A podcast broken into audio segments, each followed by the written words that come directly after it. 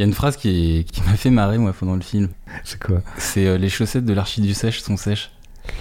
Ah oui, parce qu'elle elle est censée. Tu la, tu la connaissais pas cette phrase? Si, si, je la connaissais, mais euh, ça m'a fait marrer. Les chaussettes de l'archiduchesse sont-elles sèches? Archi-sèches. Je crois que c'est ça le. Oui, parce qu'il lui apprend le. Intéressant. J'avais oublié complètement, tu vois, cette. euh, Mm. Mais il y a tellement de choses dans ce film, du coup, j'ai oublié plein de trucs. Mm. voilà. Tu- veux qu'on le dise à l'antenne ou pas Ouais, peut-être à la fin. On Ah, bah, verra, T'as on pré- verra. t'as préparé plein de trucs, quoi.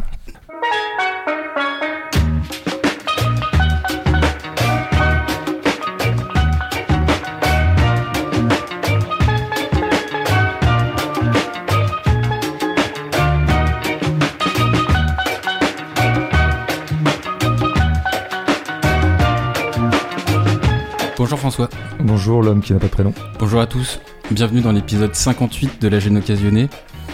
Les étés sont passés, l'été est presque passé, du temps a passé, et on est toujours là. Ouais. On est là, bronzé, euh, en forme. Et ça, ça ressemble à de l'amour, ça. L'amour de l'art. Oui. Notre amour constant pour l'art, indéfectible pour l'art et infini. Et donc, comme promis, on est, on est donc euh, just in time pour la critique de la Palme d'Or 2023. Alors, Just in Time, Justin Triet, c'est vers là que tu vas m'emmener. Hein ouais. J'osais espérer que l'été était guéri de cette tendance fâcheuse. Euh, il semblerait que non. Non, mais ça va parler anglais, c'est pour ça aussi je prépare les auditeurs. euh, Ouais, des J'ai un petit extrait en anglais. Mmh, que je vais traduire. Ce genre de petit extrait dont t'as le secret. Allez, Anatomie d'une chute, c'est donc euh, le quatrième long métrage de la réalisatrice Justine Trier. Sandra, Samuel et leur fils Daniel vivent à la montagne près de Grenoble. Un jour, Samuel est retrouvé mort au pied de leur chalet par son fils malvoyant. Une enquête suivie du procès de Sandra se met en place pour déterminer les causes de cette mystérieuse chute.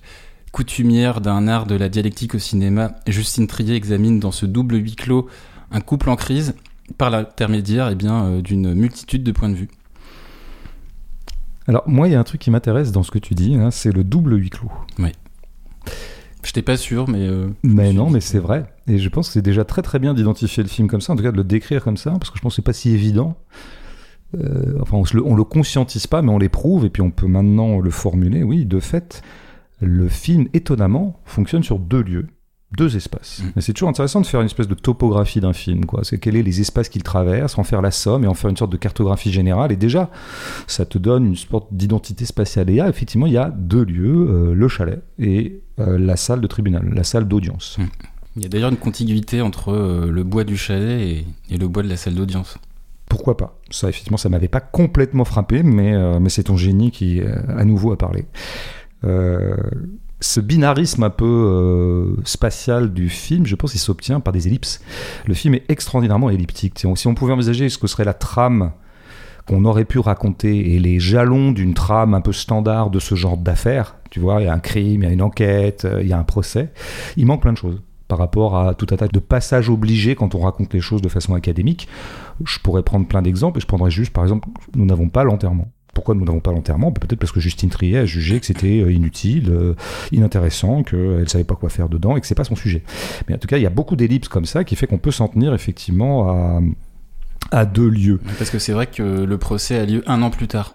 Ouais, tout à fait. Alors ça, c'est une ellipse temporelle, Mm. mais là, je parlais pratiquement d'ellipses, euh, Ouais. oui, qui sont temporelles, mais qui sont aussi spatiales, quand on occulte des lieux, ce qui fait qu'effectivement, on a très très peu de lieux intermédiaires entre le, le chalet et le tribunal. Euh, Il y a un moment, il y a une scène dans un restaurant, plutôt vers la fin, là, quand ils fêtent un peu l'acquittement.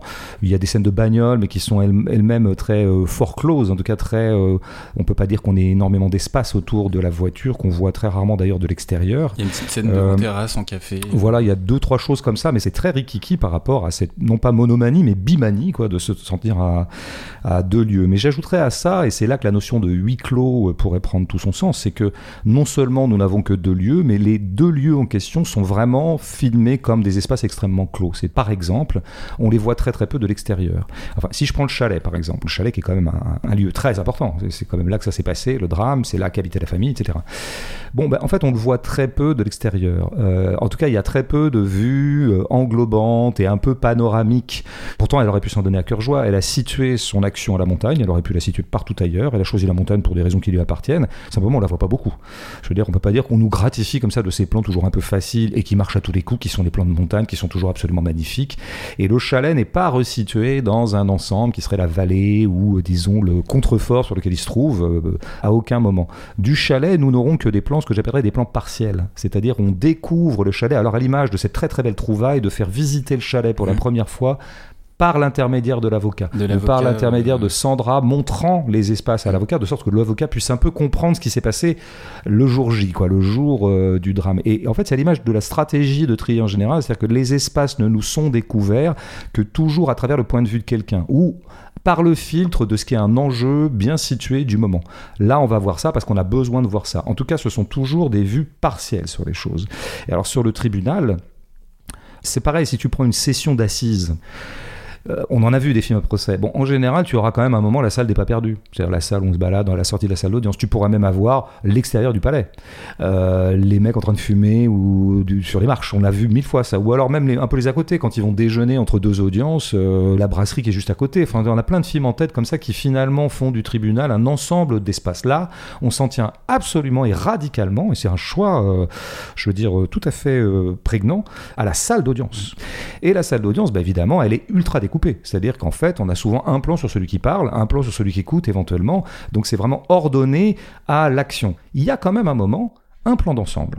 Il y a un plan euh, générique et panoramique, enfin, qui embrasse l'ensemble de la salle d'audience. Et en fait, c'est un plan où je me suis dit, en fait, ce plan est l'aveu de ce qu'elle ne fera jamais. Et ce plan d'ensemble, il est too much, quoi. Il va pas. D'abord, il est filmé un peu en surplomb, la caméra est surélevée, donc on voit vraiment, c'est presque en plongée. On voit l'ensemble, effectivement, là, le public, euh, le mobilier habituel de cette salle de tribunal un petit peu euh, vieillotte, euh, les places des uns et des autres.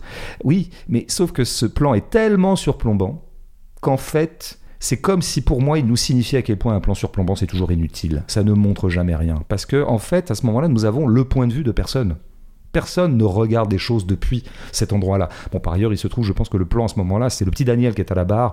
Il a aussi pour fonction de montrer à quel point ce petit homme pris dans cet espace très volumineux, bon, ça doit être impressionnant pour lui. Enfin, je veux dire, on lui, la scénographie du tribunal et de la justice, le pauvre fait peser sur lui un poids euh, que ce petit corps ne peut pas surmonter. Mais je pense que fondamentalement, c'est vraiment l'idée qu'à ce moment-là, regardez ce que ça donne un point de vue de personne. Eh ben, c'est un point de vue qui ne renseigne sur rien en fait et qui est inutile. Moi, je vois vraiment une sorte de presque de parodie dans ce plan-là, parce que s'il y a bien quelque chose qui est tout à fait étranger, je pense à l'esprit de Justine Triet, c'est vraiment l'idée qu'il pourrait y avoir le point de vue de personne. On trouve des cinéastes qui parfois nous offrent le point de vue de personne et ça peut être passionnant. On trouvera ça chez Hitchcock par exemple par moment. Mais chez Trier, c'est vraiment pas le problème. Il faut toujours que le cadrage, ce qu'on nous fait apparaître de l'espace, soit, quoi. voilà, soit pris dans un ensemble euh, subjectif. Ça a l'air de rien, mais mais c'est pas rien de le dire comme ça. Alors du coup, nous avons, il y a un, un truc qui est absent aussi du film. Là, je parle de ce qu'il n'y a pas dans le film et qui, Bah, dire, on définit toujours très bien un film en faisant la recension de tout ce qu'il n'y a pas dedans et que normalement on pourrait trouver dans un film à peu près approchant. Eh bien, par exemple, nous n'avons pas de plan de transition. Très très peu. Alors, Ce que j'appelle les plans de transition, c'est à peu près tout ce que je déteste dans le cinéma, c'est-à-dire que ces plans qui servent un peu à rien, si ce n'est à rythmer, à scander, à mettre de la musique. Bon, notamment, il y a le fameux plan euh, qu'on trouve dans à peu près toutes les séries, tous les téléfilms et dans tout un tas de mauvais films, à savoir le plan musique-voiture. Hein, un personnage se déplace en bagnole, c'est l'occasion de faire deux ou trois plans panoramiques au-dessus de la bagnole, le long de la bagnole, puis la bagnole se gare, et voilà. la salle de procès et Voilà. la maison. par Elle aurait pu s'en donner à cœur joie. D'ailleurs, on a des scènes de voiture, mais qui sont des scènes de voiture où il y a un enjeu. Les gens sont en train de se parler dedans et ça fait une vraie scène. C'est pas des plans de transition. Bon, je veux dire, on pourrait se demander, moi, la première chose qui me frappe dans l'expérience que j'ai eue du film, c'est que ce film fait deux heures et demie et que, pardon de le dire trivialement et d'une formule euh, un peu trop courante pour être honnête, on se fait pas chier une seconde. Mhm. Pardon, mais déjà, prenons-en acte. C'est pas le cas d'Oppenheimer, hein, par exemple, à durée égale. Le film de. Bah, je veux dire, je vais pas Nolan. épiloguer, je vais pas épiloguer sur ce nouveau jalon de, de la médiocrité ou de, de la moyenneté plutôt de, Nolan, mais enfin, on se fait un peu chier parfois dans Oppenheimer.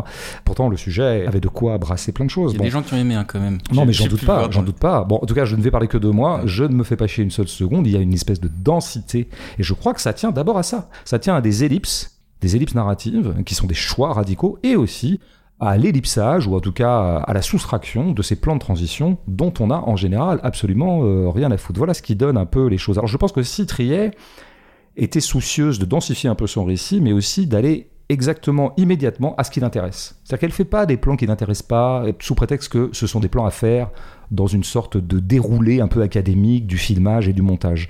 Elle va à ce qui l'intéresse. Et qu'est-ce qui l'intéresse? Ben, On sait bien ce qui l'intéresse, et tu l'as un peu dit à travers le mot dialectique. Ce qui l'intéresse, c'est la parole. Je veux dire, en fait, on a l'impression que la vie l'intéresse à partir du moment où ça parle. Quoi. Et bon, bah, c'est un film parlé, un film où la parole est absolument prédominante, comme à peu près tous ces films d'ailleurs, mais celui-là, plus encore que les trois précédents, euh, la parole, ça l'intéresse. Alors, au sens où on a parfois des choses qui sont ellipsées et qui ne vont ne nous être communiquées que par l'intermédiaire du commentaire qu'on en fait. Je prends cet exemple. Par exemple, à un moment, elle est en garde à vue. C'est une sacrée truc, une garde à vue pour une femme comme Sandra. C'est la première garde à vue de sa vie. Euh, je veux dire, pas mal de films se seraient dit, tiens, on va faire une scène, on va faire la scène de la garde à vue, quoi. Bon, eh ben non, on l'a pas, en fait. Et qu'est-ce qu'on a en guise de? On a euh, l'avocat qui est interrogé au sortir du commissariat où la garde à vue a eu lieu, mmh. l'avocat joué par Swan Arlo, l'avocat de Sandra, et l'échange qu'il a avec les journalistes, enfin la déclaration qu'il fait devant cette espèce de bouquet de micro là euh, qu'il a euh, face à lui. Alors ça c'est intéressant, tu vois, on n'a pas l'acte lui-même, la garde à vue, on en a le commentaire immédiat. Mmh. Et en fait, il y a beaucoup de choses dans le film qui fonctionnent comme ça. Il y a beaucoup, par exemple, d'informations qu'on a et qu'auraient pu être jouées à travers une scène où on aurait vu quelqu'un faire quelque chose qui nous aurait renseigné, et en fait, ça nous sera dit plutôt que fait. Je prends euh, un exemple qui serait par exemple la cécité de Daniel. Mm. Cécité de Daniel, on peut la deviner dans les premiers de Daniel d'ailleurs qui est assez retardé hein, quand même, hein. parce qu'au début on voit pas trop vraiment qu'il est, est, aveugle. On en a le soupçon un peu. Notamment, il y a quand même le premier truc, c'est les lunettes noires qu'il a. Bon, c'est bizarre pour un enfant. Mais il y a du soleil aussi, tu vois. Bien sûr, donc on peut se dire que, mais je pense que c'est fait pour, c'est-à-dire qu'on ait un premier doute, mais qu'en fait on soit pas sûr. Et en fait, ça sera acté et avéré, Devant non la pas euh. par une scène où on l'aurait vu, je sais pas tomber parce qu'il est aveugle, mais bon, temps c'est pas un film burlesque, hein, mais quelque chose de cet ordre-là où on l'aurait vu tâtonner dans le noir, enfin pour chercher un objet, on aurait compris tiens il est aveugle. Non, c'est parce que quelqu'un le dira. C'est à partir du moment où Daniel a eu cet accident qui l'a rendu malvoyant. Voilà. Même chose pour la bisexualité de Sandra, de Sandra qui est quand même pas rien, c'est un élément important. Bon, pareil, j'aurais pu la jouer. Ça va nous être révélé dans le procès. Quel coup de théâtre On le savait pas, et c'est l'avocat joué par euh, Reynard, l'avocat, disons, l'avocat général, l'avocat de, de l'attaque, euh, qui va le dire. Donc tu vois, en fait, c'est comme si les choses n'existaient qu'à partir du moment où elles sont prises dans un geste de parole. Et par geste de parole, vraiment, j'insiste lourdement parce que, bien sûr, ce que je suis en train de décrire pourrait être complètement mis au discrédit du film, à savoir d'aller contre des règles de scénario qui, pour une fois, sont pas complètement bêtes. Quand tu écris un film, fais en sorte que les choses soient faites plutôt que dites ce que je trouve plutôt un, une bonne prescription scénaristique pour une fois parmi les milliards de standards euh, scénaristiques qui nous, euh, qui nous gâchent la vie et qui gâchent les films aussi et qui les standardisent. Bon, alors là c'est l'inverse, c'est-à-dire que nous avons le commentaire sur quelque chose et non pas la chose même. Oui, mais alors là, en fait, ce qu'il faut bien comprendre, et ça c'est peut-être pour moi le cœur de l'artisanat de Trier comme de pas mal d'autres cinéastes d'ailleurs, mais d'elle notamment en ce moment, c'est que pour elle, la parole n'est pas un commentaire, la parole est un acte. Voilà. Ah, ça, une fois qu'on a compris ça, je pense qu'on comprend un peu à peu près toute la filmographie de Trier. Ce qui l'intéresse, c'est la parole acte. Un peu comme Romer, quoi. Ben, un peu comme tous les grands cinéastes de la parole. Euh, c'est un procès qui est fait d'ailleurs à des films dont on dit qu'ils sont euh, bavards. Bavard. Bon. Mais je veux dire, un film bavard, ça veut rien dire. Il y a des films où la parole est bavarde parce qu'elle commande quelque chose à l'infini qui n'a jamais lieu. Euh, il y a des films où la parole elle-même est un acte. La, la parole elle-même est une matière, est un geste. Et donc nous avons affaire à des gens bah, qui ne font que parler, mais ces paroles sont euh, autant d'actes. Si tu reprends par exemple la scène que je décrivais de, de l'avocat à la sortie de la garde à vue. Mhm. Bon, on peut dire... on signe bah, des chèques d'ailleurs, des, des chèques de caution. tout à fait. Euh, on on peut dire, nous n'avons pas les faits, nous avons que le commentaire. Oui, mais le commentaire lui-même est un fait. Parce qu'à ce moment-là, l'avocat fait quelque chose. Qu'est-ce qu'il est en train de faire? Eh bien, son but en tant qu'avocat, dont le seul but est de défendre sa cliente, c'est de minimiser la garde à vue, bien sûr. Chose qu'on a beaucoup vu à la télé dans quelques procès récents. C'est-à-dire que l'avocat qui sort, ah, quand même, elle a été mise en garde à vue, ça prouve quand même que, quand même, il y a une, certaine présomption de culpabilité. Et lui, évidemment, on le voit, on le voit jouer ça. L'avocat est obligé de se mettre en posture théâtrale pour minimiser. Dire, savez, une garde à vue, ça n'engage à rien. On met en garde à vue comme on pourrait, c'est normal. L'enquête suit son cours, il est bien normal que. Puis après, on lui fait quand même remarquer autre chose qu'on apprend, non pas par un fait, mais par son commentaire, à savoir que, oui, mais quand même un document sonore. Hein. Il y a, Ah oui. On aurait retrouvé un enregistrement de leur scène de ménage. Bon, cette scène de ménage, quand même, elle incrimine un petit peu euh, Sandra, hein, parce que s'ils se sont engueulés la veille, c'est que peut-être il y avait du jus de boudin entre eux et que donc ça pourrait accréditer le fait qu'elle l'ait tué euh, le lendemain. Et lui, il fait quelque chose par la parole, par son habileté d'avocat. Il minimise. Il dit, vous savez, moi, cet enregistrement, je sais pas ce que c'est, j'attends de voir, et puis un enregistrement. euh. Donc, tout ça pour dire que, bon, évidemment, le lieu absolu où la parole est un acte, c'est évidemment une salle d'audience. Et là, on comprend mieux pourquoi Trier a, a fait- a- vient de faire un film, ce qu'on appelle vulgairement un film de procès, Procès. et pourquoi dans Victoria, il y avait déjà hein, des éléments de, de, Parce qu'elle était tribunal. avocate. Mm. Elle aime beaucoup euh, cette situation-là. Et elle aime cette situation parce que c'est la situation, mais quintessentielle, où la parole est un acte.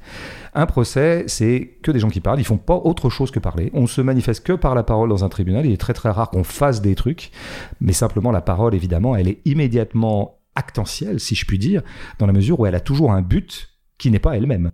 La justice, elle émet de la parole pour délivrer un verdict, un jugement. Elle est là pour juger.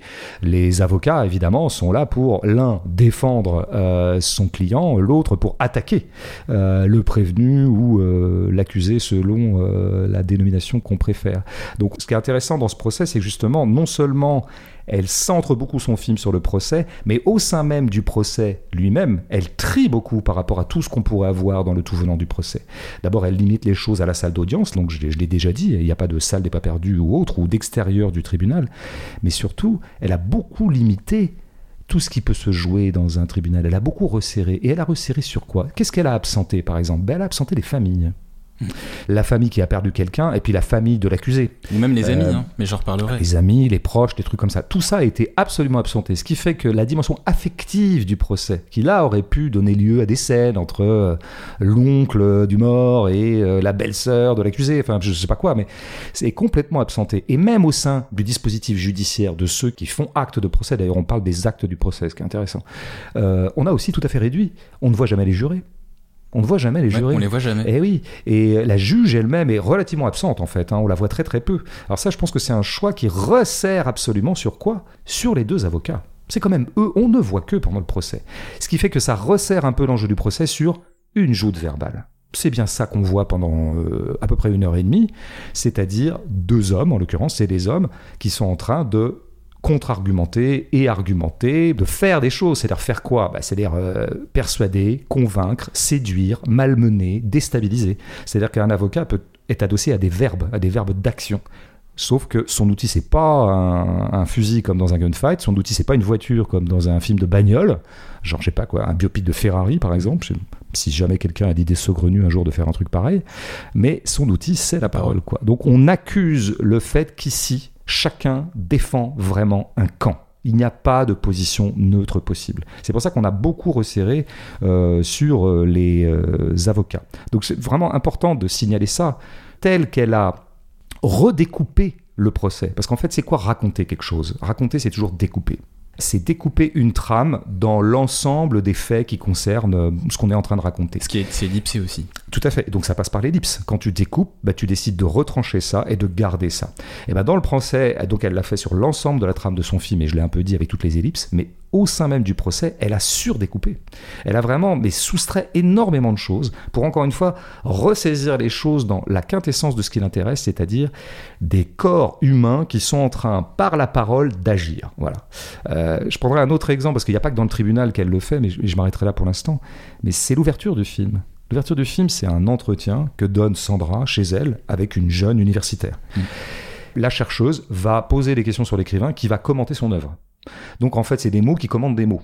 A priori, c'est pas de la parole acte, c'est de la parole vraiment euh, presque en, en roue libre, en quelque sorte. Sauf que, tel que c'est filmé, tel que c'est montré, tel que c'est incarné, alors en fait, on s'aperçoit qu'il y a tout un tas d'autres enjeux dans cet entretien qui sont des enjeux extrêmement matériels, extrêmement physiques et concrets, et qui ne sont pas une glose ou une exégèse de la littérature. Premier enjeu, bah, c'est que tout entretien en fait est un moment de séduction. Quiconque a été interviewé le sait, ou quiconque a interviewé aussi peut-être. Mm. Euh, au moment où tu es interviewé, tu essaies de séduire ton intervieweur ou ton intervieweuse, tu essaies de te faire valoir. À ses yeux, donc en deuxièmement, aux yeux des lecteurs qui liront la transcription de l'interview ou des spectateurs qui verront la captation vidéo de cette interview. Donc c'est un moment de séduction. Par la suite, nous apprendrons, chose qu'on avait à peine perçue quand même en live, mais que c'était peut-être un moment de séduction tout court. Mm. Puisqu'il sera question de la, De la bisexualité, de de, voilà, de Sandra, etc. Tiens, voilà cette situation de parole qui s'épaissit d'enjeux érotiques, d'enjeux physiques, et donc la parole elle-même devient, porte un enjeu euh, érotique et pas simplement un enjeu théorico-conceptuel qui consisterait à essayer d'élucider une œuvre. On apprendra un peu pour la suite, en explorant un peu le couple, que peut-être la musique qui euh, intervient à ce moment-là est l'effet d'une jalousie de Samuel, le futur défunt, parce que bon, il est jaloux, on y reviendra, euh, à la fois peut-être du fait qu'il que il, savait déjà qu'il y avait une, une infidélité avec euh, Voilà. notre femme Et donc, que il- potentiellement euh, ça pourrait être la suivante. Voilà, il a bien compris que lui que la situation d'interview n'était pas une situation d'interview, c'était peut-être une situation érotique. Bon, par ailleurs, il est peut-être aussi jaloux du fait que l'écrivaine c'est elle et pas lui, et que c'est elle qu'on interviewe. Ça, c'est ce qu'on explorera Mhm. peut-être un peu plus tard et ce qui est exploré dans le film. Bref, il balance cette musique, et à ce moment-là, chose qui résume pour moi la stratégie de la parole chez Triet, elles sont soumises à un problème extrêmement matériel. Cette musique n'est pas simplement de la musique, c'est une façon de dire je t'emmerde. D'ailleurs, euh, Sandra dira plus tard, il a balancé cette musique pour m'emmerder. Mm, mm. Et elle se trouve à ce moment-là prise dans un problème très matériel. Il faut que, arriver à s'entendre malgré la musique. Donc là, la parole devient un problème de décibels. Donc un truc physique. C'est ça qu'il faut penser. Donc pour les gens qui s'inquiéteraient de voir, mais c'est un film très bavard, c'est un film qui est que de la parole, donc c'est pas du cinéma. Il y a encore des gens qui pensent ça, euh, qui le pensent parfois de certains films français, qui seraient bavards, qui seraient pleins de paroles, etc. Moi, je pense que le cinéma américain est tout aussi euh, parlé que le cinéma français, hein, si on regardait quantitativement, euh, et pas seulement chez Tarantino. En tout cas, il y a une mauvaise piste qui consisterait à dire que plus il y a de la parole et moins il y a du cinéma. Et donc un film de parole serait un film de moindre cinéma. Ben non.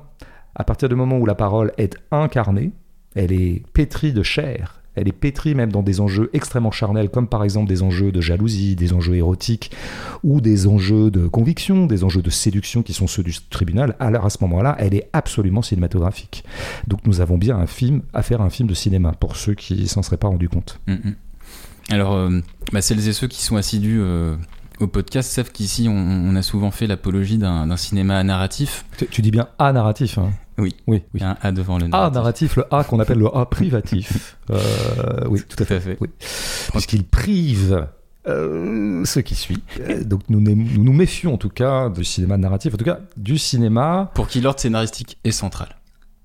Ah, c'est encore mieux dit, c'est bien quoi. Ouais. Un bon résumé de notre œuvre. Bon, bah cette fois, tu l'as, as déjà commencé un peu le faire, mais c'est le moment de faire un peu l'inverse. Je vais essayer de montrer comment euh, l'art de ce scénario, celui de, Justine Trier et de son compagnon euh, Arthur Harari, bah, consiste précisément à orchestrer un art de la confusion, laquelle confusion repose d'abord donc euh, sur un art de la dialectique. Alors, le fait central du film, tu l'as dit aussi, c'est la parole. Tenter de comprendre comment Samuel a chuté ce jour-là, bah, ça donne lieu à une prolifération de la matière discursive, d'une dialectique entre les personnages. Dans le film, les personnages ne cessent de décrire des situations, d'interroger les faits, d'émettre des arguments. Entre Sandra et son avocat, entre l'avocat général et l'accusé, entre l'enfant et la cour, les témoins, les experts, bref, ça charrie, ça échange du langage euh, à un débit euh, assez nourri, on l'a dit.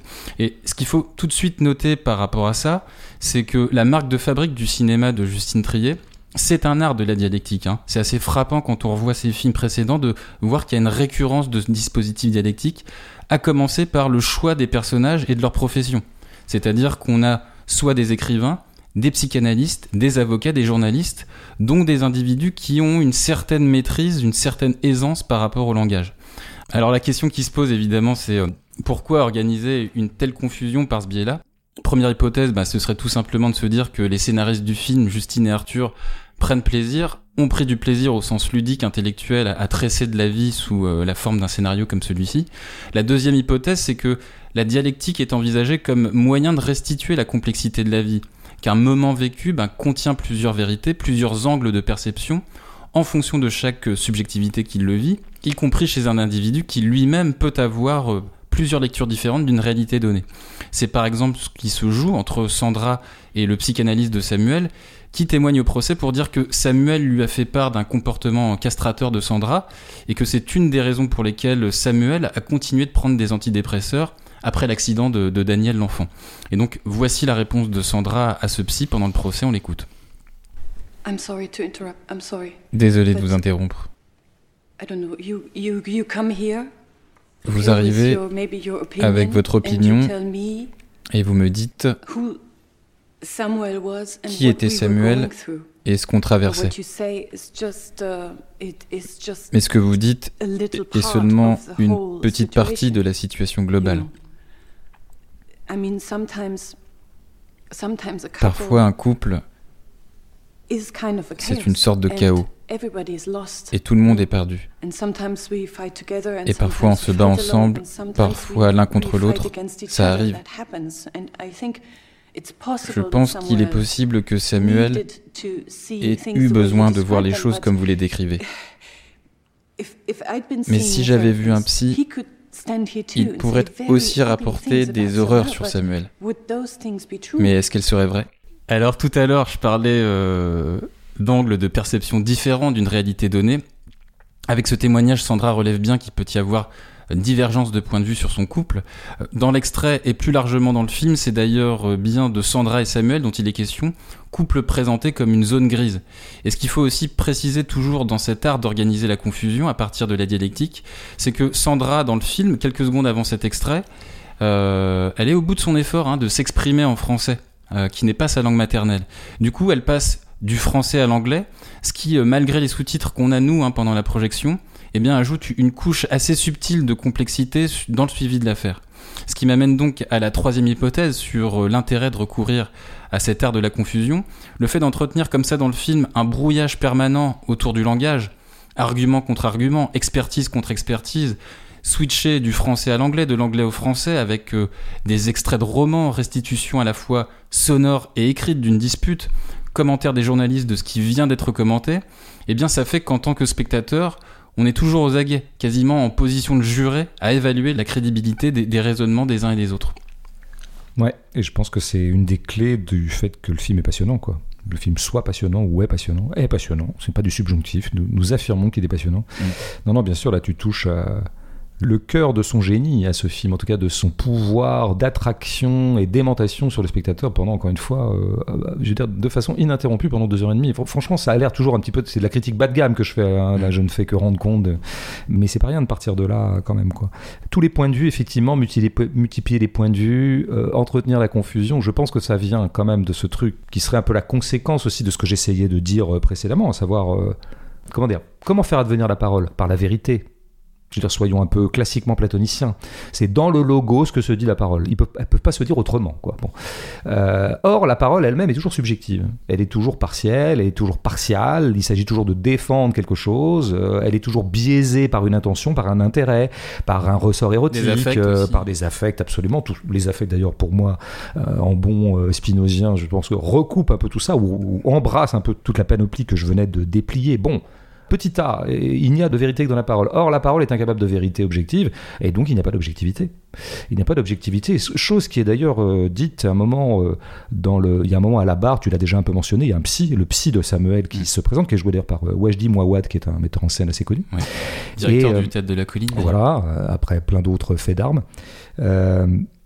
et il est question. Alors lui, il raconte que Samuel, il rend compte de ce que Samuel lui a dit pendant leurs multiples séances. Et je sais plus ce qu'il dit, et peu importe le, détail de ce qu'il est en train de dire. Et là, l'avocat de la défense, c'est-à-dire celui qui défend euh, Sandra, dit Mais en fait, euh, ce que dit Samuel euh, sur son divan ou avec vous n'a pas valeur de vérité. Ça n'engage que lui. C'est-à-dire que même une scène analytique, c'est-à-dire la scène du divan, la scène psychanalytique par exemple, c'est pas une scène de vérité, c'est une scène de parole. Euh, donc en fait, là, vous êtes en train de nous rendre compte de parole de Samuel, mais pas de la vérité de Samuel, parce qu'il y a, y a bon. Et là, le psy a cette formule tout à fait redoutable. Il dit Nous, les psychanalystes, nous nous sommes habitués à faire fusionner l'un et l'autre. C'est pas exactement ce qu'il dit, c'est pas la formulation, mais c'est l'idée. Ben oui, tout à fait. En psychanalyse, je pense que Triet est profondément marqué par, je dirais, le, le paradigme psychanalytique, mais de façon extrêmement profonde, hein, pas de façon superficielle. Ce qu'on dit sur quelque chose et ce qui est, c'est absolument la même chose. Enfin, en tout cas, cette équation-là, ou cette fusion-là, a lieu dans le lacanisme, hein, qui donc parlait, on avait un peu parlé d'ailleurs à propos de en thérapie, euh, la fameuse expression nous sommes des par-lettres, c'est-à-dire, bah, en fait, euh, notre être est entièrement euh, absorbé ou épuisé ou réductible à ce qu'on en dit. Et donc voilà, il y aurait quand même l'idée que s'absente une espèce de vérité objective des faits. Il n'y a jamais que de la parole sûre. Bon, et là, cette parole nous tient lieu de vérité, mais ma foi, c'est une vérité en seconde main.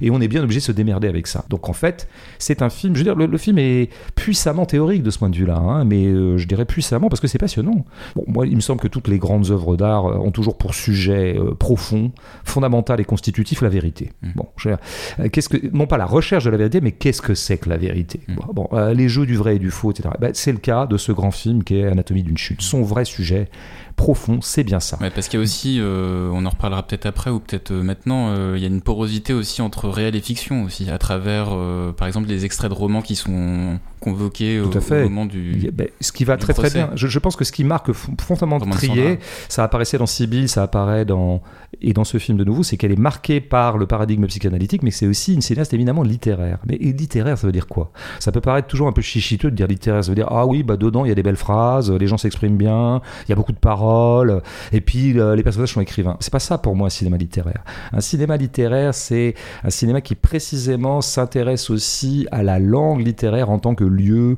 permanent de l'ambivalence et de l'ambiguïté.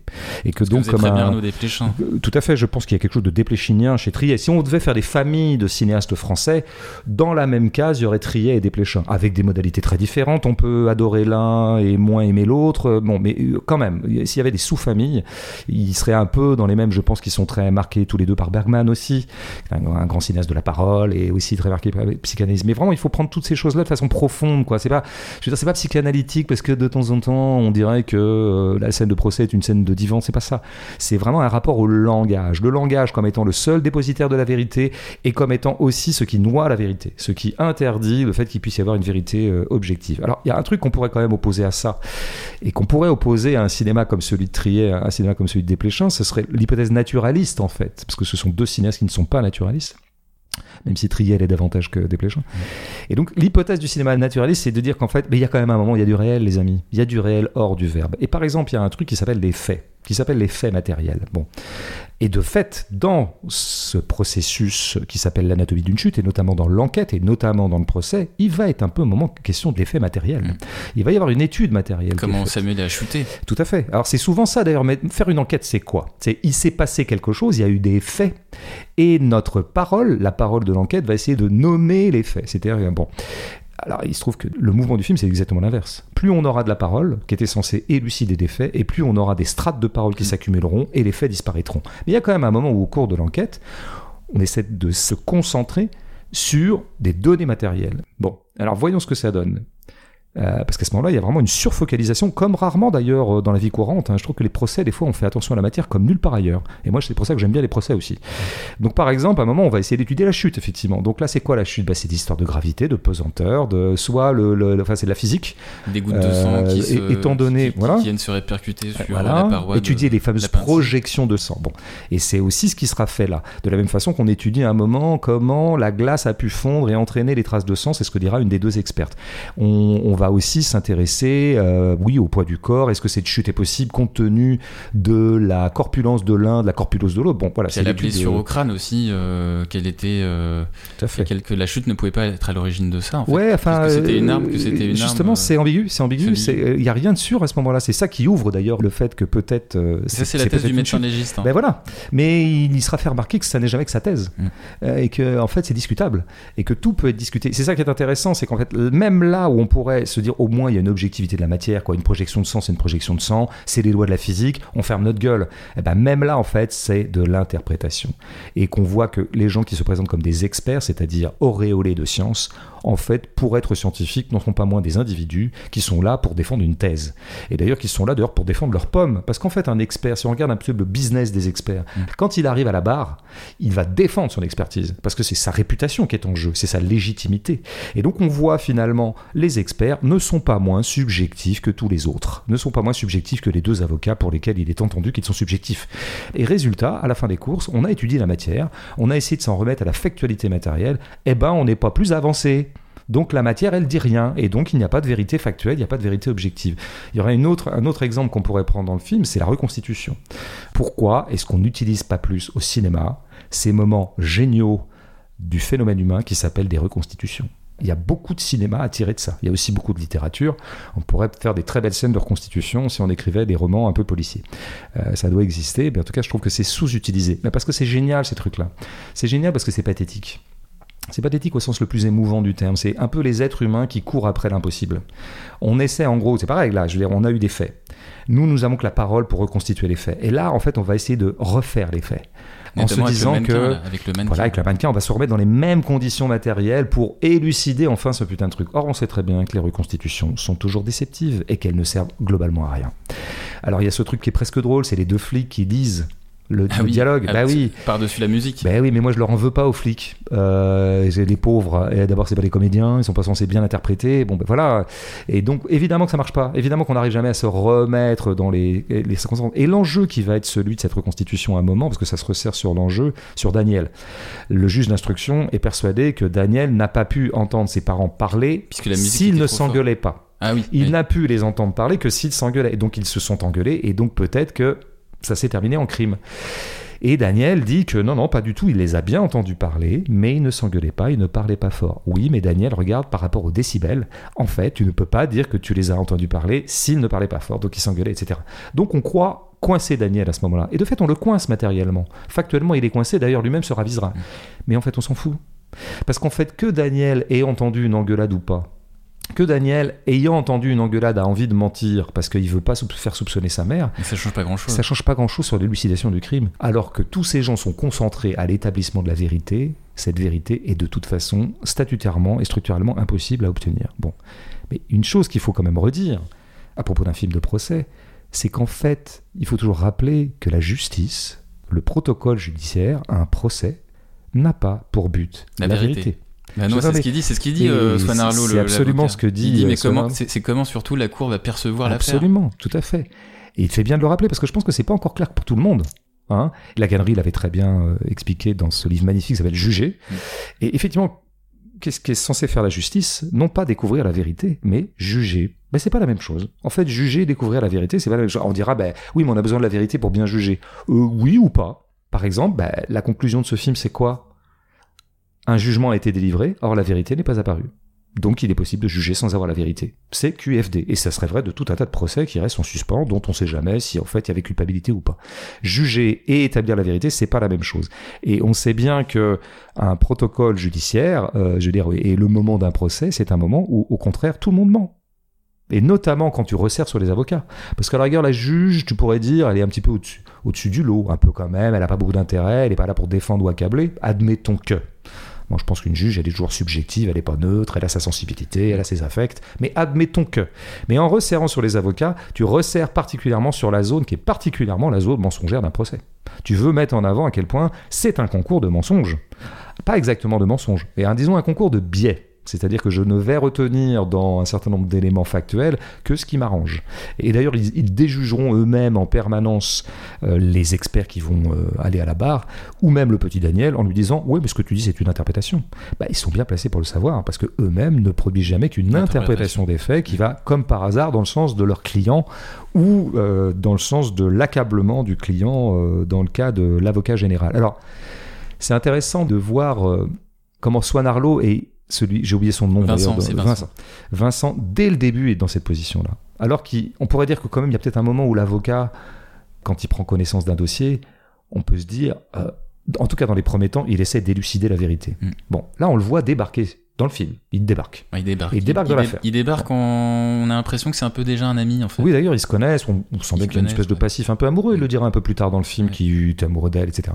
On pourrait dire que c'est un peu pipeau comme trame scénaristique, mais premièrement, Trier aura quand même l'élégance et la délicatesse de pas conclure à leur, euh, je veux dire, au fait qu'ils s'embrassent, même euh, dans, dans une des dernières scènes où ils sont au bord d'eux. Il y a juste un petit câlin. Euh, ouais, donc je pense que voilà. Mais ce qui est intéressant, c'est que ça sursubjective l'avocat. C'est ça qui est intéressant. Décidément, cet homme-là n'est pas en surplomb de l'affaire. Il est parfaitement euh, intéressé financièrement et affectivement Ouais. euh, Et puis à la défense de Sandra. La partie affective, elle est, elle est double. On peut se dire que ça peut être de l'amitié ou de l'amour. Oui, tout à fait. Il y a une espèce d'ambiguïté. Bon, lui, apparemment, quand même, c'est plus de l'amour que de l'amitié. Ce qui est intéressant, c'est qu'on voit débarquer sur l'affaire. On se dit, oh, ah bah voilà, quand même, un, un avocat, avant de rentrer véritablement dans le rôle d'avocat, bah, sa première question, c'est quand même de savoir quelle est la vérité.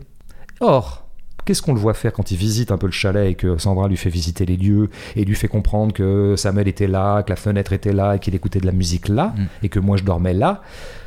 On voit tout de suite, il est requis par la question de savoir, non pas quelle est la vérité, mais quelle est la meilleure thèse à défendre. Mm. Tout de suite. Elle, elle dit je l'ai pas tué et elle dit que c'est plutôt une chute. Chute accidentelle. Voilà, chute lui, accidentelle. Il dit que ça va être Lui, hyper dur à voilà, défendre. On en va fait. défendre le suicide. Voilà. Et donc, effectivement, quand à un moment, elle lui demandera, mais tu sais, je l'ai pas tué, euh, il y a ah bon, cette fameuse euh, truc qui résume, enfin, qui est presque le dialogue emblématique du film, tu sais, je l'ai pas tué, that's not the point. Je crois qu'il répond ça. C'est ça. Euh, c'est pas le sujet. Bah ouais, c'est pas vraiment le sujet. Le sujet, c'est quelle est la thèse qui est la plus euh, facile et convaincante à défendre? Et la thèse la plus facile et convaincante à défendre, c'est le suicide. Donc on va complètement aller là-dessus. Donc on choisit une interprétation des faits, ce qui va donner après le fait qu'il y a cette scène qui est très bien, qui est peut-être un peu métathéorique, mais qui est quand même vachement bien, où il lui fait enregistrer euh, disons, une espèce de déclaration en la filmant Mmh. En et en français, français, parce que tactiquement, il a établi que ça serait mieux qu'elle parle en français, Mhm. parce que peut-être l'anglais la desservirait et l'allemand a fortiori. Et donc on voit qu'évidemment, là, on a une scène de cinéma, bien sûr. On a une scène où c'est une actrice qui est en train de se préparer à un rôle. Le rôle, la partition a été écrite par l'avocat. Et l'avocat est évidemment en posture de metteur en scène à ce moment-là. Il est en posture de directeur d'acteur. Il la dirige pour qu'elle soit convaincante. Mm. Et pas du tout pour qu'elle dise la vérité, ce qui n'est pas du tout son problème. Et ce qui d'ailleurs aussi euh, va dissonner avec l'anglais parce qu'on va se rendre compte que quand elle switch euh, du français à l'anglais, elle est en position de vulnérabilité d'une certaine façon. Ouais, tout à fait. J'ai lu que Justine Trier insistait beaucoup là-dessus. Moi, je n'avais pas vraiment perçu ça dans le, le procès, mais c'est intéressant euh, de voir qu'elle a des langues où elle est plus ou moins à l'aise, plus ou moins vulnérable. Mais ça, tu vois, cette attention, ne serait-ce qu'à la langue, tu vois, elle a pris une actrice allemande, elle la voulait absolument.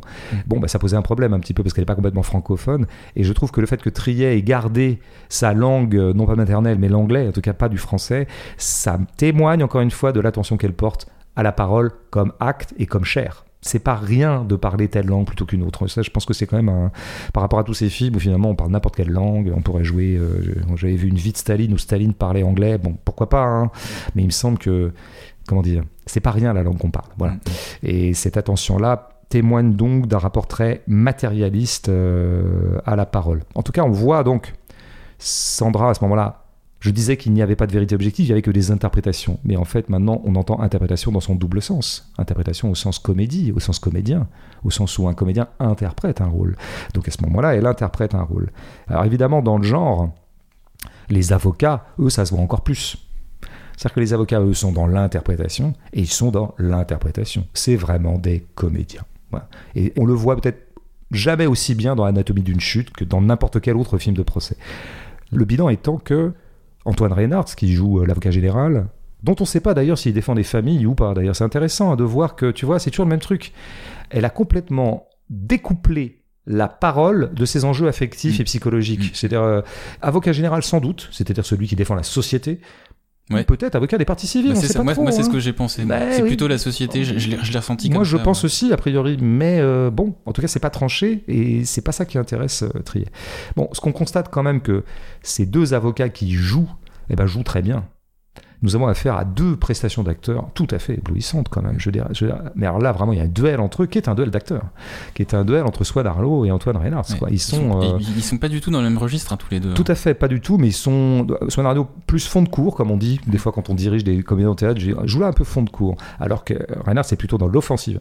Et dans une démonstration rhétorique un peu virtuose, un peu brillantissime, Swan Arlo tout en flegme, tout en efficacité, en concision. C'est très beau d'avoir comme ça des natures d'interprétation et de jeu. Et c'est vraiment un festival d'actorat, quoi. Alors, ouais, je veux dire, on, on connaît mon, mon scepticisme vis-à-vis des prestations d'acteurs, mais, mais je suis parfois aussi très admiratif des acteurs. Et je suis très admiratif d'eux à ce moment-là. Je me suis dit, mais pourquoi ils, sont- ils sont si bons? Bah, Je pourrais dire, bah, parce que c'est des bons acteurs. Oui, très bien. C'est vrai que j'aime plutôt beaucoup toutes les prestations de Reinhardt et de Harlow par ailleurs. Mais là, je les trouve meilleurs que jamais. Et je pense qu'en fait, ça vient de la congruence absolue entre le métier d'avocat et le métier d'acteur. Il y a une telle congruence entre ces deux trucs que là, on, est- on se tient au point de convergence entre les deux et que donc l'habileté d'avocat et l'habileté d'acteur se conjuguent pour produire cette prestation euh, Mm. absolument même, géniale. Même si euh, Justine Trier, elle voulait pas pour Swan Arlo euh, un, un, un ténor du barreau, quoi. Elle voulait un mec justement un peu plus en retrait, un Ouais, peu plus flegmatique, comme tu l'as dit. Mais comme ça, on a deux incarnations de ce que peut être la puissance de la parole. Une puissance très active, très affirmative et très offensive, et une puissance tout en concision et en ellipse et en, et en économie. J'ai- J'aime bien, moi, j'ai un certain goût pour la parole aussi, et donc on, on jouit beaucoup de la parole dans ce. On se dit quel génie a la parole quand même, quoi. Mm. Quel génie, quoi. La parole Ça a sera- du génie. ça restera quand même la grande trouvaille de l'humanité, ça. Je veux dire, quoi qu'on dise, hein, avec peut-être le football, quoi. Ça, c'est les deux chefs-d'œuvre. Euh, bon, j'en dirais quand même autant d'à peu près tous les acteurs. hein. Tous les comédiens du film sont bons. Mm. Et là, là, il faut pas se contenter de le noter. Il faut se demander pourquoi. Moi, je crois que ça vient du fait qu'en fait, pour Trier, l'essentiel de son art tient à la direction d'acteur. Je pense qu'elle se concentre essentiellement là-dessus. Mm. Euh, je sais par exemple qu'elle a construit par exemple le film autour de Sandra Hüller. Elle voulait Sandra Hüller qui était déjà apparue dans, Dans Sibyl. Ouais. Elle la voulait et donc elle a construit le rôle autour. Donc elle part de l'acteur. Donc on voit bien qu'elle est actorocentrique en quelque sorte. Et pourquoi? Bah Parce qu'elle est parolocentrique, elle est verbocentrique. Or, qui porte le verbe au cinéma? C'est pas les chiens, c'est pas voilà, c'est pas les montagnes, c'est pas les arbres, c'est les acteurs. Donc je pense qu'elle est euh, focalisée sur les acteurs en tant qu'elle est focalisée sur la parole et donc sur la parole incarnée, la parole telle que portée par un corps. Et je pense qu'elle soigne énormément son casting, elle va chercher des trucs assez originaux. Et je crois aussi, il m'a semblé qu'elle dirigeait là dans ce film précisément Avec- ses acteurs. Avec une collaboratrice, directrice de Ah oui, casting et coach d'acteur qui s'appelle Cynthia qui est une amie proche euh, rencontrée au Beaux-Arts. Alors ça, j'ignorais ça. Je, non, je repensais moi à ce qu'on avait un peu dit sur le- la direction d'acteur telle qu'on l'a l'entrevoyait chez De Peretti dans Enquête sur un candidat voilà. d'État. À savoir que j'avais l'impression que ce qu'avait demandé De Peretti, essentiellement à ses, notamment à ses deux comédiens principaux, c'était défendez votre position. C'est tout ce que j'ai à vous dire. Défendez-la comme si c'était vraiment la vôtre. Et donc là, on a affaire à des gens qui doivent défendre une position. C'est vraiment ça dans un procès. Et que Trier leur a demandé défendez-la vraiment. Croyez en votre position. Et on a vraiment affaire à des gens tout à fait convaincus de leur position et donc convaincants. Convaincant au sens où on dit qu'un acteur est convaincant, oh il est très convaincant dans ce rôle, Euh, mais au sens où un avocat doit être convaincant. Euh, je veux dire, par exemple, je vois à un moment apparaître Antoine Bueno, qui est un écrivain en fait, qui est pas un comédien, et qui est un des deux experts. Mm. L'expert, Ben, je le trouve excellent. Parce que j'ai l'impression que vraiment, il a été dirigé, genre, mais vraiment, il faut absolument que tu crois à ta position, tu crois à ce que tu es en train de démontrer sur les projections de sang ou sur, euh, je sais plus ce qu'il est en train d'expertiser à ce moment-là. En fait, je trouve toujours très très beau le métier d'acteur ou le travail d'acteur quand je sens qu'un acteur n'est pas là pour défendre son propre savoir-faire, mais pour défendre son rôle, pour défendre son personnage. Et évidemment, tu auras d'autant plus de chances qu'un acteur défende non pas lui comme acteur, mais que son personnage et donc la position de son personnage, s'il n'est pas acteur. Et s'il a rien à gagner comme gratification symbolique ou financière ou narcissique en est acteur. Et c'est pour ça que je prends acte du fait que Trier choisit souvent des non-acteurs. Par exemple, Antoine Bueno n'est pas acteur. Et elle avait déjà fait le coup dans d'autres films où elle a fait jouer des gens qui ne sont pas des acteurs. Notamment Aurélien Euh, Bélanger. Absolument. Par exemple, moi je dis Wawad, je pense qu'il a dû être comédien à un moment dans sa vie, maintenant il est que metteur en scène. Il y a aussi Sophie Filière, la regrettée, qui nous a quittés là. Oui, qui euh, joue le rôle de Monica. euh, voilà, Bah, tu vois, qui est une metteur en scène. Et je pense que c'est pas rien de jouer en tant que metteur en scène, parce que quand tu joues comme metteur en scène, tu t'intéresses davantage à défendre la situation plutôt qu'à te défendre comme acteur. Bon, y, y après, compris Arthur Harari d'ailleurs qui fait un petit, une petite apparition tout à la fait, fin. qui euh, est du scénariste, donc là qui joue, Scénariste qui joue en réalisateur. Scénariste, réalisateur. qui est réalisateur lui-même, mais qui est scénariste, de, co-scénariste et compagnon de Justine Justine Triet. Euh, J'ai été un peu long, mais je voudrais juste ajouter quand même quelque chose sur Daniel, Mm. qui lui aussi est une sacrée présence à l'écran.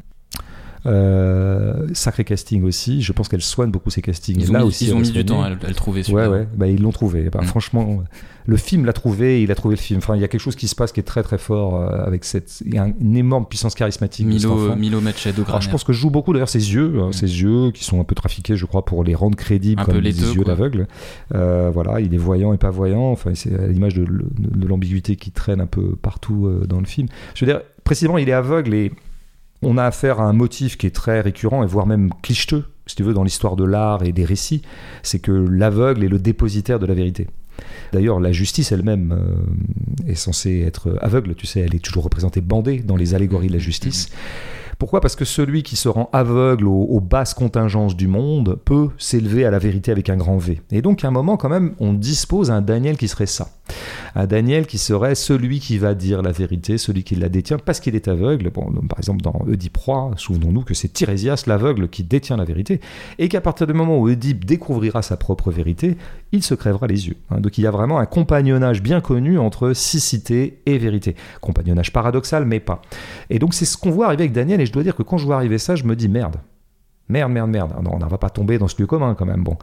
Et ben, et ben, bah, comme d'habitude dans les grands films, on n'est jamais déçu parce qu'en fait, on ne tombe pas dans ce lieu commun. Il y a un moment effectivement où, bon, premièrement, on- on- à aucun moment on peut se dire que Daniel peut être en surplomb par rapport aux autres parce qu'il est plus que n'importe qui d'autre partie prenante.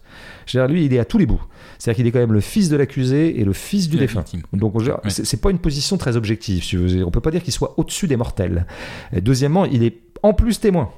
Il est témoin euh, parce que c'est lui qui a découvert le corps, et il est témoin de la dernière engueulade qu'ils ont eue, ou pseudo-engueulade, en tout cas des dernières euh, heures qui ont précédé le crime. Donc je vraiment, il est là à tous les bouts, ce qui fait que ça l'accable beaucoup et qu'il est. euh, ce qui se verra beaucoup. D'ailleurs, il est un peu dépassé par son rôle, euh, notamment dans ce tentative filmique sur lequel ma religion n'est pas faite, à savoir quand il est seul à la barre et qu'on est sur lui et que la caméra Mais balaye un euh, petit balaye un en petit fonction balancier, il y a un mouvement de voilà, un mouvement en d'avancée selon que l'avocat euh, parle à sa droite ou l'avocat parle à sa gauche. Je suis pas un grand fan de ce mouvement d'appareil, mais je le trouve quand même très logique par rapport à tout ce que dispose le film, à savoir de la centralité à un moment de Daniel sur lequel pèse à peu près le sort du film et le verdict. Sauf qu'à un moment, on pense que il détient la vérité et qu'il va nous apporter, d'ailleurs c'est dramatisé comme tel, attention, Daniel va dire un dernier truc. Ouh là là, merde, il sait que Surtout qu'il y a un petit week-end qui, euh, Voilà, il y a un qui petit a week-end entre qui précède. Ouais. donc on se dit c'est gaulé comme ça, le type sait quelque chose, il va nous arriver avec le fait qui tue, comme un peu dans les mauvais polars, ou dans les bons d'ailleurs, l'indice irréfutable qui accusera définitivement la mère ou la disculpera. Et il commence de fait paraître dans ce registre-là. À la barre, il nous parle d'un truc factuel. Le chien, l'aspirine, le vomi. Je passe le détail, mais tous ceux qui ont vu le film voient de quoi je parle. Bah, bah, sauf qu'en fait, tout le monde s'en fout. Comme d'habitude, les faits, on n'en a rien à foutre. Les faits matériels ne montrent jamais rien. Très très vite, l'avocat, Reinhardt, qui a tout intérêt à, à ne pas croire ce que vient de dire le petit, lui dit, mais faut, bon, bon, oui, c'est toi qui dis ça, ça prouve rien, etc. Fin du truc, en fait. Celui qui devait détenir la vérité objective et factuelle du monde, en fait, ne la détient pas. Et là, il ajoute quelque chose. Quand on sait pas pourquoi c'est arrivé, il faut se demander comment c'est arrivé. Voilà comment c'est arrivé. Voilà ce qu'il dit. Mais je pense que la vraie clé de ce qu'il va faire à ce moment-là est dans la petite scène qui est superbe qu'il a avec Marge. Ouais, qui est joué par euh, Jenny Beth. Voilà. Une non-actrice aussi, elle d'ailleurs. Plutôt actrice au début et de moins en moins. Je Ouais, qui, était, qui était chanteuse, qui est chanteuse, Qui est chanteuse, voilà, Ouais. plutôt. et qui joue dans les Olympiades Euh, d'ailleurs. Voilà. C'est pas ce qu'elle a fait de mieux, mais enfin, elle est beaucoup mieux chez Trier. Euh, comme par hasard. Non, il y a eu cette petite discussion qu'ils ont d'ailleurs euh, à l'extérieur, ce qui est très rare, où lui il se pose des questions. C'est très très beau d'ailleurs un enfant intelligent qui fait œuvre d'intelligence. Je trouve que c'est toujours un très très beau spectacle. Et là, ils parlent tous les deux, ils parlent vraiment. Ce que j'aime bien, c'est qu'ils parlent de façon très égalitaire, très deux adultes se parlant, ce qui est très beau aussi. Et Marge, elle est super, et elle lui dit, mais tu sais, à ce stade, faut pas que tu dises la vérité, il faut que tu dises ce que tu décides comme vérité. C'est la clé de ce film qui n'a pas de clé. C'est qu'en fait, ce qu'il va dire à la barre à ce moment-là n'est pas du tout une vérité objective, n'est pas du tout un fait qu'il a observé et dont il pourrait témoigner et qui serait euh, crucial. C'est ce qu'il a décidé de croire. Et donc de faire croire. Et ce qu'il a décidé de croire est du domaine de la vérité absolument subjective, une décision subjective totale, à savoir, bah, je vais disculper ma mère. Voilà, cet enfant décide tout simplement, il décide, sans aucun fait objectif qui l'atteste, que sa mère n'est pas coupable. Et que c'est ça qu'il va faire valoir. Pourquoi? Parce qu'il a décidé en fait un truc simple. Il a peut pas, il décidé... peut pas vivre sans elle. Bah, bien sûr, une décision affective de base. Euh, je veux dire, dans un cas, il a perdu son père et sa mère irait en prison? Bah, il sauve ce qui peut l'être. Il sauve un peu d'amour, un peu de tendresse et la possibilité de faire sa vie avec sa mère. Alors là, je veux dire, on pourrait à ce moment-là, et c'est ce qui va se faire en fait, c'est l'histoire d'un fils qui sauve sa mère en quelque sorte, mais qui se sauve lui-même en sauvant sa mère, puisque sa mère est aussi celle qui le protège. Donc il s'auto-protège en protégeant sa mère. Et là, on pourrait se dire, ah tiens, tiens, film très théorique, très abstrait, très argumentatif, très rhétorique, très bavard, très verbal. Et en fait, le film échouerait sur un truc non verbal, non argumentatif, non théorique, non symbolique, non psychanalytique, enfin non euh, abstrait, qui serait l'amour d'une mère et de son fils, quoi. Alors, je trouve que c'est une belle idée, hein, mais ça serait presque un peu décevant par rapport à ce qu'a édifié comme système de pensée pratiquement euh, Trier. C'est-à-dire, en fait, il y aurait quand même une vérité objective, et la seule vérité objective du monde, ça serait l'amour euh, d'une mère et son fils. Intéressant. Mais je trouve que ça lui ressemble pas. Et de fait, ce qui est intéressant dans le film, c'est qu'on voit qu'à ce moment-là, Daniel ne parle pas au nom d'un amour qui existerait entre lui et sa mère, déjà.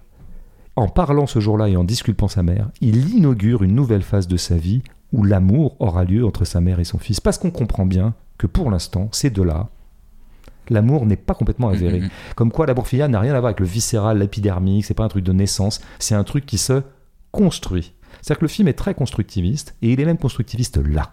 Chose qui s'est un petit peu entrevue à travers quelques témoignages qu'on a de Samuel disant que Sandra s'occupe pas très bien de l'enfant, que en fait euh, Daniel et elle, euh, ils ont un peu de mal à, à s'adopter l'un l'autre, à s'apprivoiser l'un l'autre.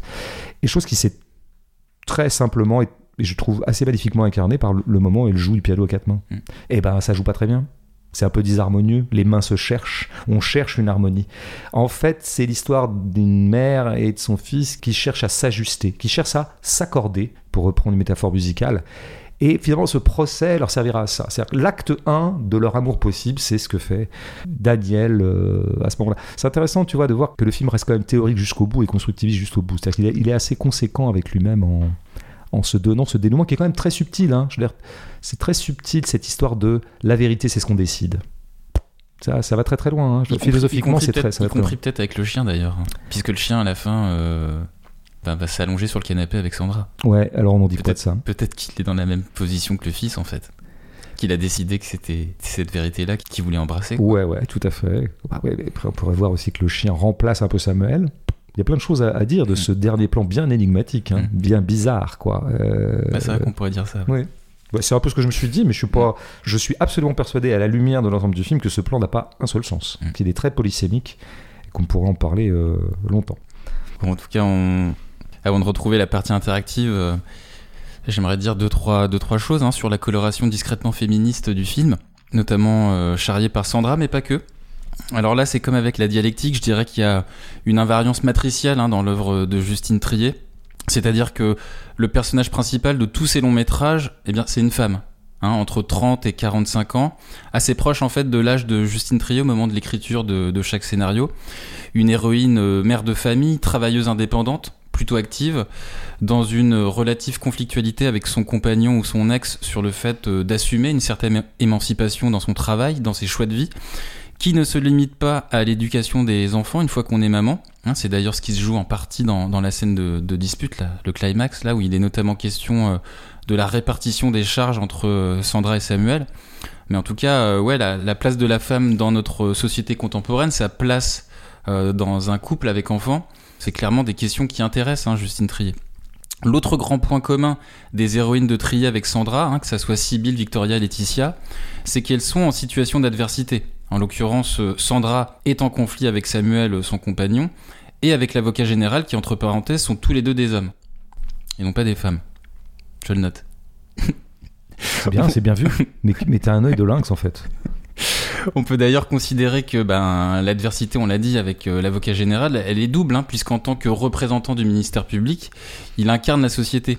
Et cette adversité envers la société, elle est d'autant plus soulignée que cette affaire privée devient une affaire publique relayée par euh, les médias. Alors, cette adversité, elle se traduit dans le film par une Sandra très souvent esselée dans les plans, mais le récit lui-même ne lui dispose quasiment aucun soutien, on en a un petit peu parlé, excepté son avocat, il n'y a pas de scène avec euh, des parents ou des amis qui, euh, bah, qui sont là pour la soulager dans, son épreuve. Euh, ça n'est qu'une fois acquitté que ça se réchauffera un peu avec son fils et son chien dans le plan final dont on a parlé. Et ce sur quoi j'aimerais insister, c'est pas tant de s'interroger sur l'adversité en tant que fait de scénario, mais plutôt sur la nature d'une adversité en particulier. Il y a un film estival qui d'ailleurs en parlait un peu, enfin en parlait beaucoup même sur un autre registre, un film à succès qui commence par un B. Moi, je dirais Barbie, Ouais, c'est ça, ouais. Ouais. Que t'as vu peut-être? 10 points. Je l'ai vu. Sans déplaisir. Sans déplaisir. Mhm. Sans être offensé. Sans être offensé Non. par... Non, je me suis pas senti Toi- offensé par le film. Non. Toi Non. qui aimes la bière et les chevaux. Moi, en tant que euh, défenseur du patriarcat, non, pas du tout. Non, non. euh, plutôt film de bonne aloi, plutôt bon divertissement populaire, je dirais. Ouais. Ouais, bon, voilà, l'adversité que je veux évoquer, euh, c'est celle d'une forme d'emprise du patriarcat sur les mentalités. Et pour étayer ça, j'appelle un témoin à la barre. Vous saviez que Sandra, comme vous l'appelez, euh, était bisexuelle? Non, Et vous l'avez perçu sur le moment? Non. Et en réécoutant l'enregistrement, est-ce que vous diriez que, ou avec le recul, euh, il y avait un jeu de séduction de sa part? J'ai senti, elle me l'a dit elle-même d'ailleurs, qu'elle n'avait pas vraiment de, de vie sociale intéressante à cette période-là ou d'occasion d'échanger comme ça avec des gens nouveaux. Et donc euh, ça a participé de, de ce jeu de séduction, oui, si, si on veut l'appeler comme ça. Euh, Ce que la Cour a besoin de savoir, c'est est-ce que vous, vous l'appelleriez comme ça?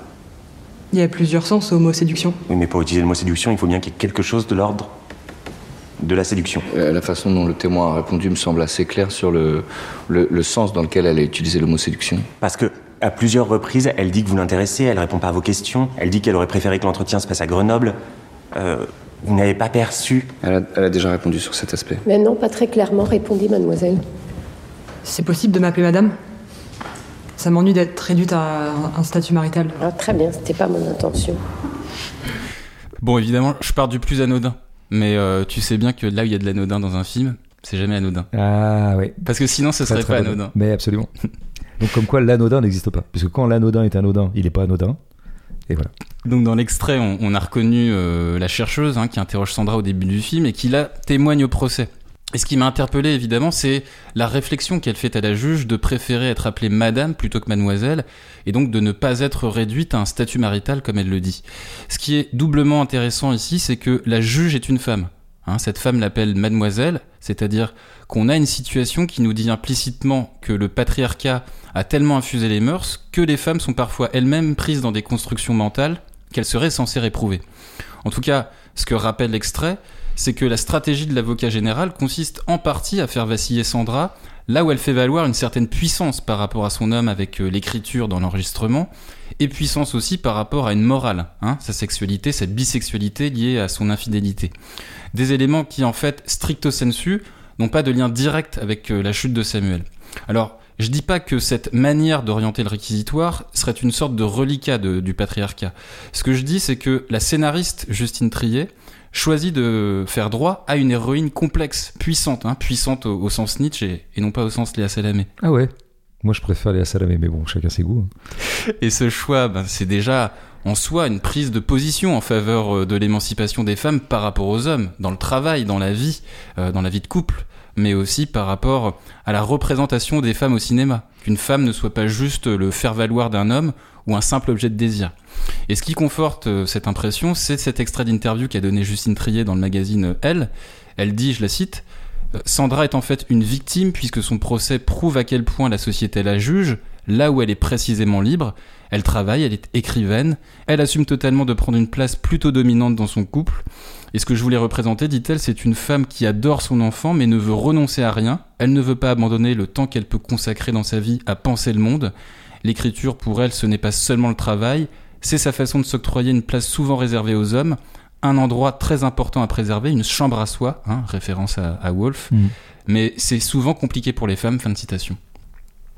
D'accord, oui, j'adhère assez bien à, ce que dit Trier de son propre film. Je valide, je valide, Justine. Moi, j'aimerais quand même. euh, oui, je, je pense qu'il y aurait un effet de. Est-ce qu'il y a un élément féministe dans le. Bon, on, va- on peut se passer de ce mot, mais est-ce que vraiment à un moment. euh, Nous avons affaire à une sorte de procès social qui serait fait à une femme, en tout cas de mouvement euh, d'opinion qu'incarnerait ce qui se joue dans le procès, parce qu'on a quand même très très peu de traces de l'opinion. Il y en a une quand même, qui irait un petit peu dans ce sens-là. C'est précisément ce que dit Arthur Harari sur ce plateau de télé, à un Mm. moment où il est question de l'affaire qui visiblement est médiatisée. Donc Arthur Harari, scénariste et compagnon de Justine, à un moment qui est là comme un écrivain ou un intellectuel qui s'est visiblement Ouais. penché sur le truc et qui dit bah, finalement c'est vrai que euh, la thèse d'une femme qui aurait tué son mari est quand même beaucoup plus intéressante qu'un simple suicide. Mm. Et évidemment, bien sûr que c'est beaucoup plus affriolant, c'est bon. Et donc là, on se souviendrait par exemple de l'affaire euh, Villemin, euh, la fameuse affaire du petit Grégory, où à un moment, la mère du petit Grégory avait été euh, accablée, y compris par Duras d'ailleurs dans un article fameux, euh, tristement fameux, mais, mais aussi par l'opinion, par les médias. Les médias adoraient cette thèse. Est-ce qu'on avait affaire à ce moment-là à de la misogynie? Euh, Un peu quand même. Je pense qu'il y avait l'idée que une mère qui tue son enfant, c'est quand même éminemment fascinant, mythologique, c'est Médée qui recommence, enfin. Et donc une, femme qui tue un homme, il y a quelque chose de particulièrement attractif. Je, une excitation comme ça collective. Donc là, à ce moment-là, il y aurait vraiment un effet de, je dirais, de misogynie collective. Mais moi, je passerais par un autre aspect pour en arriver à peu près finalement aux mêmes euh, conclusions que la cinéaste elle-même. Ce qu'il faut voir quand même, ce qui est passionnant dans le film, c'est qu'à un moment, on se déporte d'un sujet à l'autre. Je disais que la justice n'est pas faite pour élucider la vérité, elle est là pour juger. Mais donc elle se déporte. Au départ, on étudie un crime, un acte qui est délictuel, qui est passible d'une peine, et donc on va essayer d'élucider cet acte. Quelqu'un est tombé, de quoi est faite cette chute? C'est ce qu'elle était forcée, pas forcée, volontaire, pas volontaire, etc. Et bien, peu à peu, le film se déporte vers l'anatomie d'une autre chute. Le procès change de sujet, c'est la chute du couple. La chute d'un couple ou la chute d'un homme, le déclin d'un homme, parce que Samuel était quand même mal en point euh, à la fin de sa vie, au point qu'il y ait une certaine, un certain crédit qui puisse être donné au fait qu'il a mis fin euh, euh, à ses jours. Alors on s'est déporté tout à l'heure, je parlais du paradigme psychanalytique. Ça c'est typique d'un fonctionnement psychanalytique, on part toujours sur le mauvais objet. Euh, on commence à cristalliser sur quelque chose et finalement on s'aperçoit que le vrai enjeu était ailleurs. Et je pense que le vrai enjeu du film Anatomie d'une chute, c'est vraiment le couple. Ce qui semblait d'abord le procès d'un acte à savoir un assassinat possible, devient le procès d'une femme. C'est vrai qu'il y a quelque chose à un moment où elle est seule dans son box comme ça, le box dit des accusés, Mm. et que tout s'acharne un peu sur elle et qu'elle est un peu comme ça déstabilisée. Donc on, voit est- bien qu'on... oui. D'ailleurs, elle est, elle est légèrement, j'ai l'impression, filmée en contre-plongée, comme si Trier, elle voulait euh, signifier qu'elle était un peu prise à la gorge. Oui, tout à fait. Il y a plein de cadres comme ça qui, en tout cas, la mettent, euh, je dirais, la malmène. Mhm. Euh, Par-delà le fait que déjà, Elle est, elle est en Euh, situation de. euh, l'avocat, l'avocat général la malmène beaucoup. Il est extrêmement agressif, euh, offensif, euh, et il ne cesse de lui asséder des coups, en quelque sorte. Donc il y a quelque chose de, de cet ordre-là. À un moment, ça se resserre sur la femme. Alors on pourra dire, oui, mais ça a quand même un rapport. Ça s'appelle une étude de personnalité. Si on veut juger du fait que cette femme a tué ou non, il faut peut-être étudier cette femme-là. Sauf qu'à un moment, ça prend presque son essor propre. De la même façon que, ben, au départ, on pensait parler d'un acte et en fait, on se met à parler d'un couple. Mm. Ça devient le procès d'un couple. Mm. Ça devient l'analyse d'un couple. Donc, on a complètement changé comme ça de. Non, pas complètement. Alors, évidemment, il y a aussi, pareil, l'idée qu'il y aurait un lien entre les deux. C'est en élucidant quels étaient les rapports entre cet époux et cette femme qu'on va peut-être avoir des éléments de véracité, en tout cas d'éclaircissement du crime. Bah oui, mais non, en fait. Parce qu'en fait, le lien entre les deux est tout à fait distendu.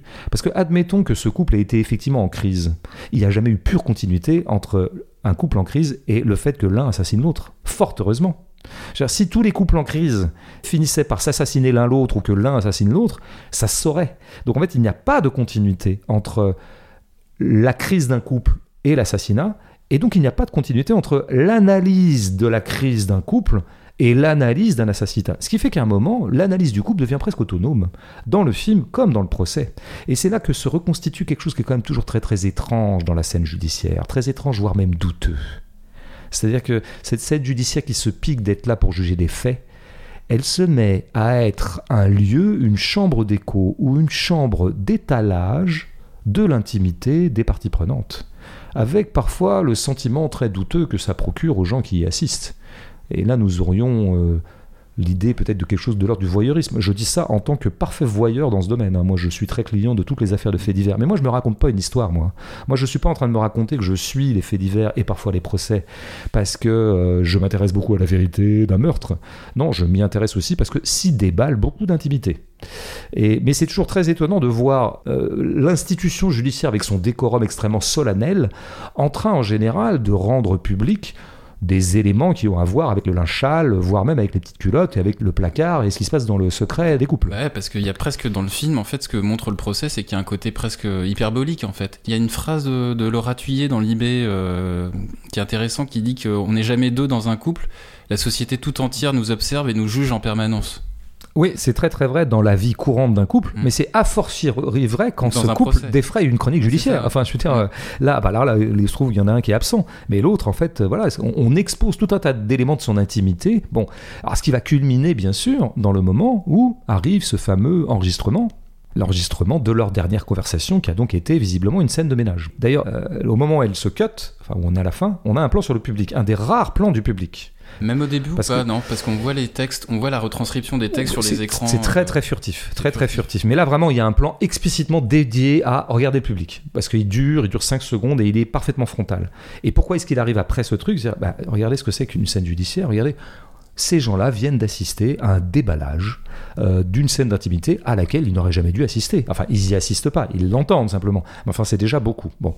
Mais ce qui est intéressant dans ce moment de la scène de ménage, appelons-la comme ça, la dispute, c'est que Triet déroge à son cap. hein. J'ai décrit un film où on absentait en permanence les actes et qu'on ne retenait que le commentaire ou la nomination ou la formulation ou l'exégèse ou l'interprétation qui est faite des actes. Là, c'est l'inverse. On a la scène même.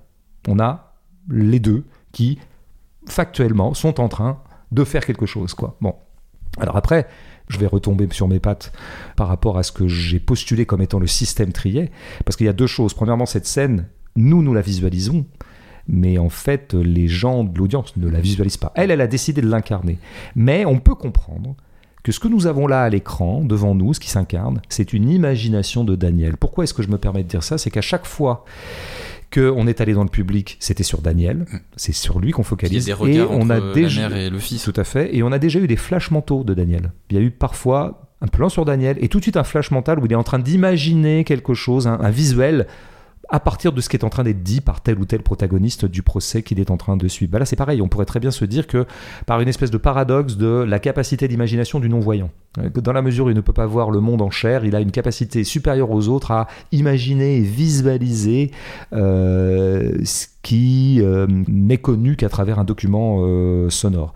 Donc on pourrait très bien dire que c'est aussi une interprétation de Daniel, cette dispute. C'est lui qui l'incarne et qui le visualise de cette façon-là. Mais de toute façon, où je retombe encore moins, enfin en tout cas moins laborieusement euh, sur mes, mes pattes, c'est que, comme d'habitude, à quel genre de scène avons-nous à faire Une scène de ménage, mais une scène de ménage c'est quoi? C'est une scène de parole.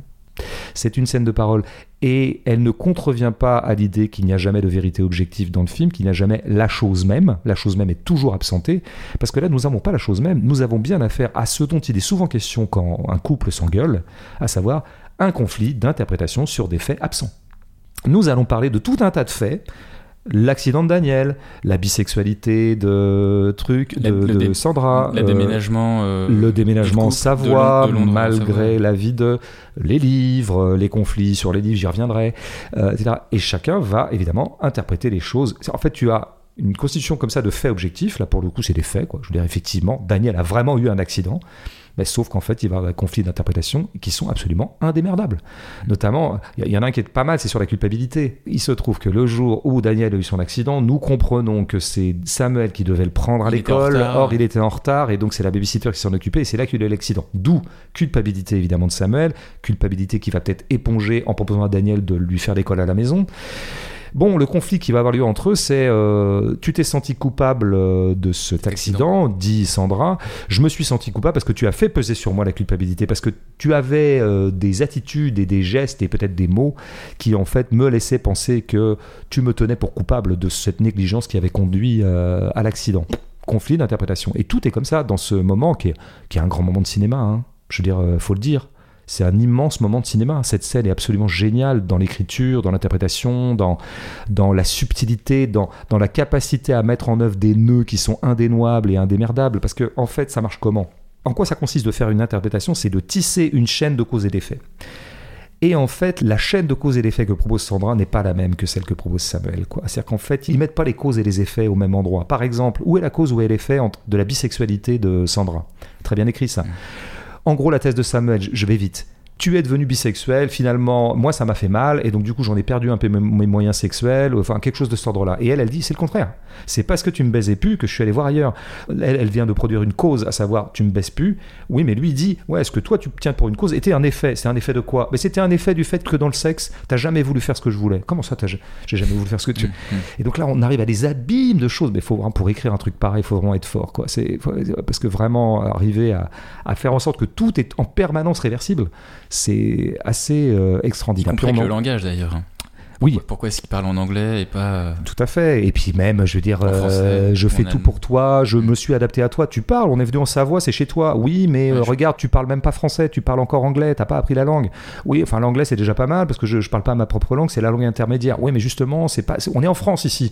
Oui, mais moi j'ai pas voulu venir en France. Voilà, c'est le génie des scènes de ménage, vraiment de pousser un truc où chaque argument est en permanence retourné par l'autre, et donc on a deux récits, deux narratifs, deux anatomies de leur couple, quoi, hein, qui se présentent. Alors moment, et donc ça achoppe beaucoup sur deux ou trois points né- névralgiques comme ça qui sont l'accident de Daniel, dont on voit bien que finalement c'est une espèce de tragédie originelle entre. Ça a un peu déglingué quelque chose, ça a déglingué un équilibre. Bon, et on se dit, la vraie origine c'était ça en fait. Cet accident dont ils sont finalement ni l'un ni l'autre véritablement responsables, seul Dieu ou son absence peut être responsable d'un truc aussi dégueulasse.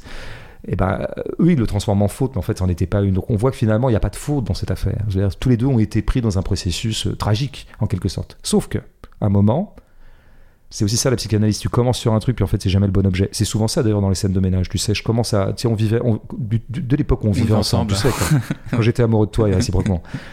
Souvent, comme ça, tu commençais à m'emmerder. C'était pourquoi? Parce que je laissais traîner mes baskets, souvent dans l'entrée. Tu vois, Mm. tu me disais, oui, tu as encore laissé traîner tes baskets. Puis de fil en aiguille, tu vois, on parlait des baskets. Moi, je te disais, oui, mais j'ai besoin de les laisser dans l'entrée parce que ça me permet de gagner du temps le matin. Parce que moi, moi, je travaille. Hop, on en arrivait au travail, tu vois.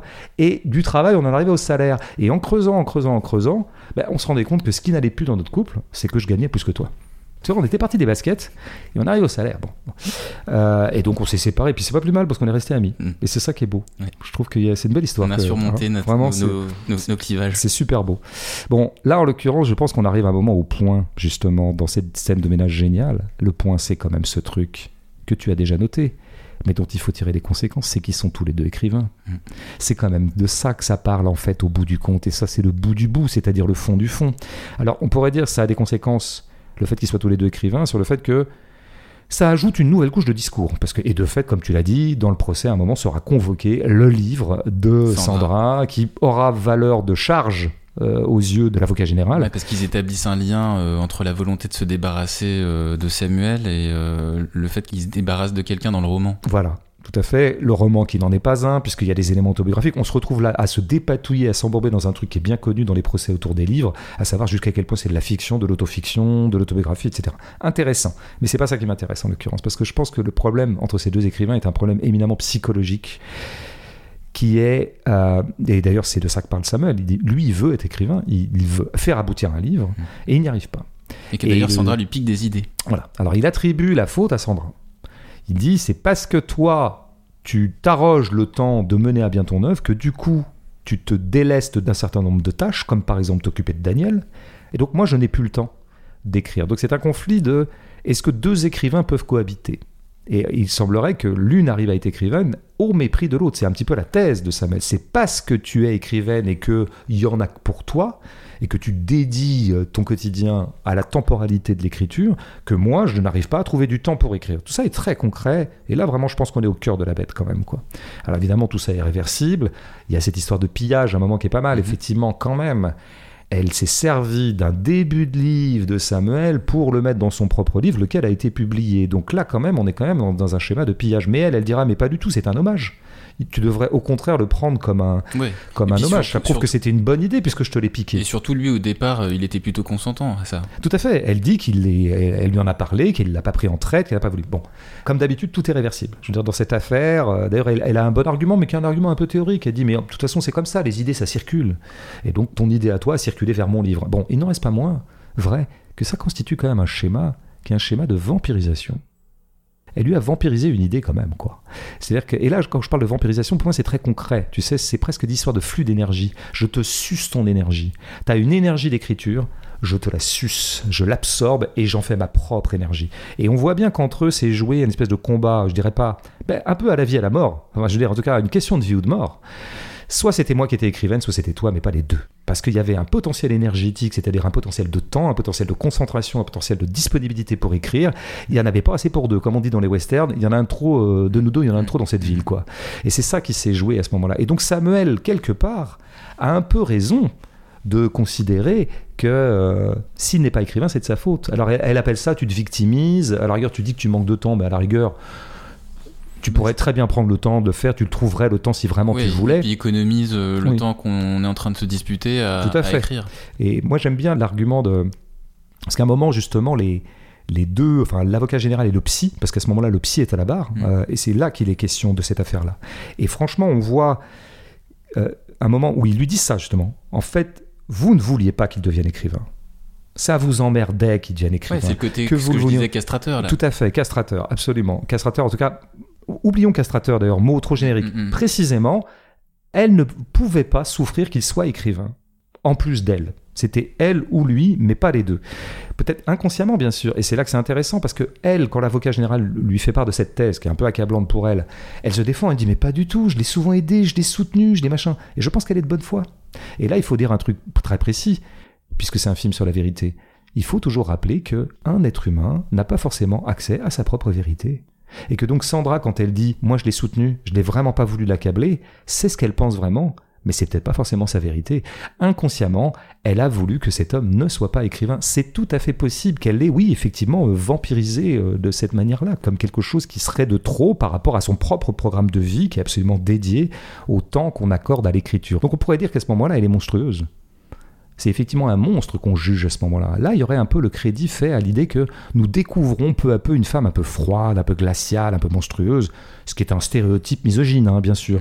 Mais oui, Je pense qu'il y aurait cet aspect-là. Il y a quand même quelque chose de cet ordre-là qui traîne un peu dans le film. Sauf que moi, je sauverais totalement Sandra en disant que c'est pas elle qui est monstrueuse. C'est pas Sandra euh, qui est monstrueuse. C'est- l'écriture qui est monstrueuse.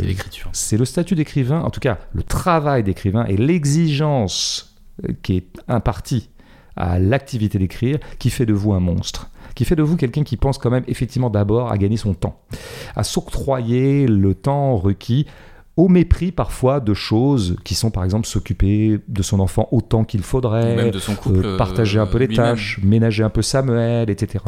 Euh, donc je pense que Sandra n'est pas un monstre, c'est l'écriture qui est monstrueuse. Donc il y a une... Sandra n'est pas cruelle, il y a une cruauté objective. Mais où je rejoindrai totalement Justine Triet à ce moment-là, c'est de dire que finalement, Sandra, on lui en veut fondamentalement d'être une femme écrivaine avec tout ce que ça comporte. C'est ça qui passe pas, en fait, je pense. Samuel, qui était sans doute, qui avait peut-être un fond patriarcal en lui, ou un fond misogyne au sens où n'importe quel homme peut avoir ce fond-là, peut-être lui en voulait tout simplement d'être une femme écrivaine. Parce qu'en fait, il est admis dans les représentations majoritaires que finalement, un écrivain homme a des prérogatives. C'est normal, quoi, au nom de sa belle vocation et de son talent et de son génie. Alors on accepte tout à fait volontiers qu'un homme se consacre totalement à ça et qu'il sous-traite à une femme, tiens, comme par hasard, tout un tas de tâches un peu plus prosaïques qui lui permettent à lui de dégager du temps. Ceci, ça a été le contrat entre tout un tas d'hommes et tout un tas de femmes au long des siècles. hein. C'est- Les écrivains étaient des hommes, et enfin, bah, puis Bobonne s'occupait des choses un peu plus euh, euh, rudimentaires, quoi, tu vois, des, des choses Domestique, ouais. ouais, domestiques et, et puis tout le reste, quoi, la vraie vie, quoi, enfin la vie profane, quoi.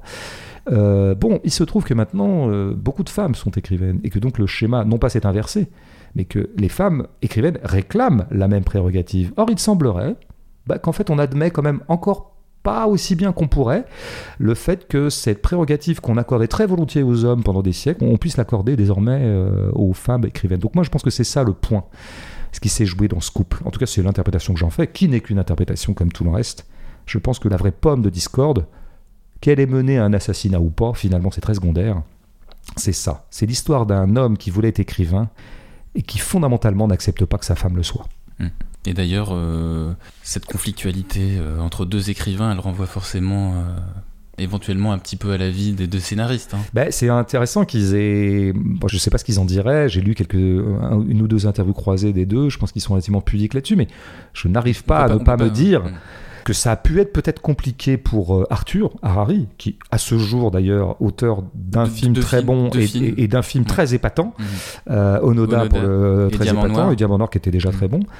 Oui, enfin, sauf qu'il a moins de notoriété que, A fortiori que- avec que La sa femme. Donc il fait partie de ces hommes qui ont à encaisser ce truc qui est pas facile pour nous autres, les hommes qui venons de 600 000 années de patriarcat, à savoir d'avoir à la maison et à activité égale. C'est ça qui est important, c'est que tous les deux sont cinéastes, comme Sandra et Samuel sont tous les deux écrivains, parce que s'il était dans le bâtiment, je- tu vois, je veux dire, c'est incomparable.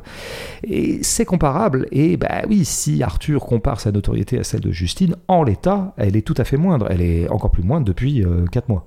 Bon, alors il se trouve qu'il est scénariste de la Palme d'Or, donc c'est peut-être que ça sauve un peu le- la petite vexation narcissique que pourrait ressentir euh, Arthur. Je, je dis ça, j'en sais rien, j'ai l'impression qu'il encaisse très très bien ça. Mais quand même, c'est tout à fait étonnant qu'ils aient mis au cœur du film qu'ils ont coécrit cette affaire-là Mm. d'une cohabitation entre deux artistes. En tout cas, ce qui est sûr, c'est que Justine Trier dit que c'est son film le plus personnel. Donc, euh, Bon ben voilà. Voilà. La clé. est en complète la- l'analyse comme d'hab avec, euh, bah, avec les auditrices, les auditeurs. Il paraît qu'on a eu force question là cette fois-ci. Moi, je me suis laissé dire ça. J'ai lu ça dans, dans le journal du dimanche d'ailleurs, que je lis maintenant. Je lisais pas avant, maintenant je le lis. T'as dit quoi? Qu'il y a eu force question? Force question, ça veut dire beaucoup de questions dans- en ancien ouais, français. ouais. Ou moult. Moult Ouais, questions. bah, D'ailleurs, il a fallu les trier, ces questions. Ah, et trier, Justine. Ok, je l'aime bien. Euh, en tout Par cas, contre, par contre ouais. ça, ça te pose aucun problème que je lise le journal du dimanche. Ça, tu, tu relèves pas. Ah oui, le JDD, ouais. Non, mais très bien. On voit que politiquement, ça se dégrade de ton côté. Ça a été ça aussi qui a fait qu'on s'est séparés d'ailleurs. à un moment. Ouais, Moi, je te ouais. trouvais beaucoup trop à droite. Mm, mm, mm. Mais tu m'as piqué des idées aussi. Moi, je t'ai piqué pas mal d'idées de gauche. En fait, je t'ai vampirisé tes idées de gauche. Parce que moi, quand on s'est connus, tu te souviens J'étais euh, j'étais encarté à Renaissance. Tu te souviens Ouais, je me souviens. Et toi, t'étais aux Insoumis. Et puis en fait, hop, ça s'est interverti. C'est marrant, hein Non. Un peu quand même. En tout cas, merci à toutes celles et ceux qui nous ont écrit. Alors on commence, enfin, on en a parlé un petit peu en, en off de la question de Léa. euh, qui se demandait en fait euh, pourquoi Justine Trier remerciait Gilles Deleuze, Jean Racine et, et Françoise Sagan à la fin du film. Moi, je pense que c'est parce qu'ils ont apporté tous de la bouffe sur le, le tournage. En fait, on sait Peut-être que Sagan, elle a dépanné peut-être un moment quand il y avait un coup de bagnole à faire pour descendre dans la vallée. Deleuze, tu connais. C'est un mec hyper généreux pour tout ce qui est whisky, bière, euh, machin. Racine, lui, je sais pas. Ouais. Ouais. Racine, on sait pas trop, mais euh, bah voilà, comme on savait pas trop, on... Ah, mais moi, c'est ma réponse. hein. moi, moi, je la pose la question surtout pour saluer euh, ce qu'elle nous dit entre parenthèses. C'est pas seulement sa question à elle, c'est aussi celle de son compagnon. Et qu'elle nous dit euh, que bah, c'est ce podcast qui a occasionné leur union, ce qui est quand même assez chouette, Tu veux dire que la gêne a occasionné. leur couple. La gêne occasionnée a occasionné leur couple. quoi. Ouais. Ouais. Bah, on leur souhaite beaucoup de bonheur. Ben, on leur souhaite totalement bonheur. Faites-nous un enfant, qu'on appellera peut-être gêne ou occasionné. C'est- on sait pas encore. Faites-en deux, gêne et occasionné. Si c'est des jumeaux, c'est parfait. Allez, on enchaîne une vraie, avec une vraie question de Thomas. enfin, c'était aussi une vraie question, celle de, de Ouais. Léa, mais on n'avait pas trop d'éléments de réponse. Mais euh, ouais, Thomas qui te demande euh, Justine Trier ne passe-t-elle pas à côté du sujet euh, en ellipsant le plus intéressant, à savoir l'année de vie entre le meurtre et le procès classique? Ouais, moi je dirais pas qu'elle passe à côté du sujet, elle décide que son sujet sera pas celui-là. Voilà, et que dans ce qui s'offrait à elle dans la somme de faits et de choses à raconter dans cette affaire-là, elle a effectivement ellipsé cette année-là parce que c'est pas le film qu'elle a envie de faire. Le film qu'elle a envie de faire, c'est sur la parole. Or là, le film tel que tu l'envisages, Thomas, si on avait effectivement l'année qui a suivi et la cohabitation entre une mère et son fils après la mort euh, de respectivement leur mari et père, je pense qu'on aurait eu à faire un film euh, psychologique, mais pas au sens où la psychologie passerait par les joutes verbales, mais comment. Bon, j'ai l'impression qu'on aurait affaire à un film français très bas de gamme tel qu'on en voit euh, 150 demandes par an. Hein. Ça aurait été un petit un film de deuil, un peu, un peu un film de reconstruction. Comment est-ce qu'on réapprend à vivre euh, sous le toit où a eu lieu ce crime horrible? Hum, je suis pas sûr, à moins d'envisager un truc qui serait ouais que l'enfant soupçonnerait sa mère et qu'entre eux il y aurait une sorte comme ça de duel et de tension permanente. Là, on serait plus dans un film, euh, genre presque un thriller ou un film, euh, oui, de tension psychologique. Trier est allé là où elle est forte et là où elle est forte, c'est la parole incarnée. Ouais, carrément. Euh, autre question de Guillaume.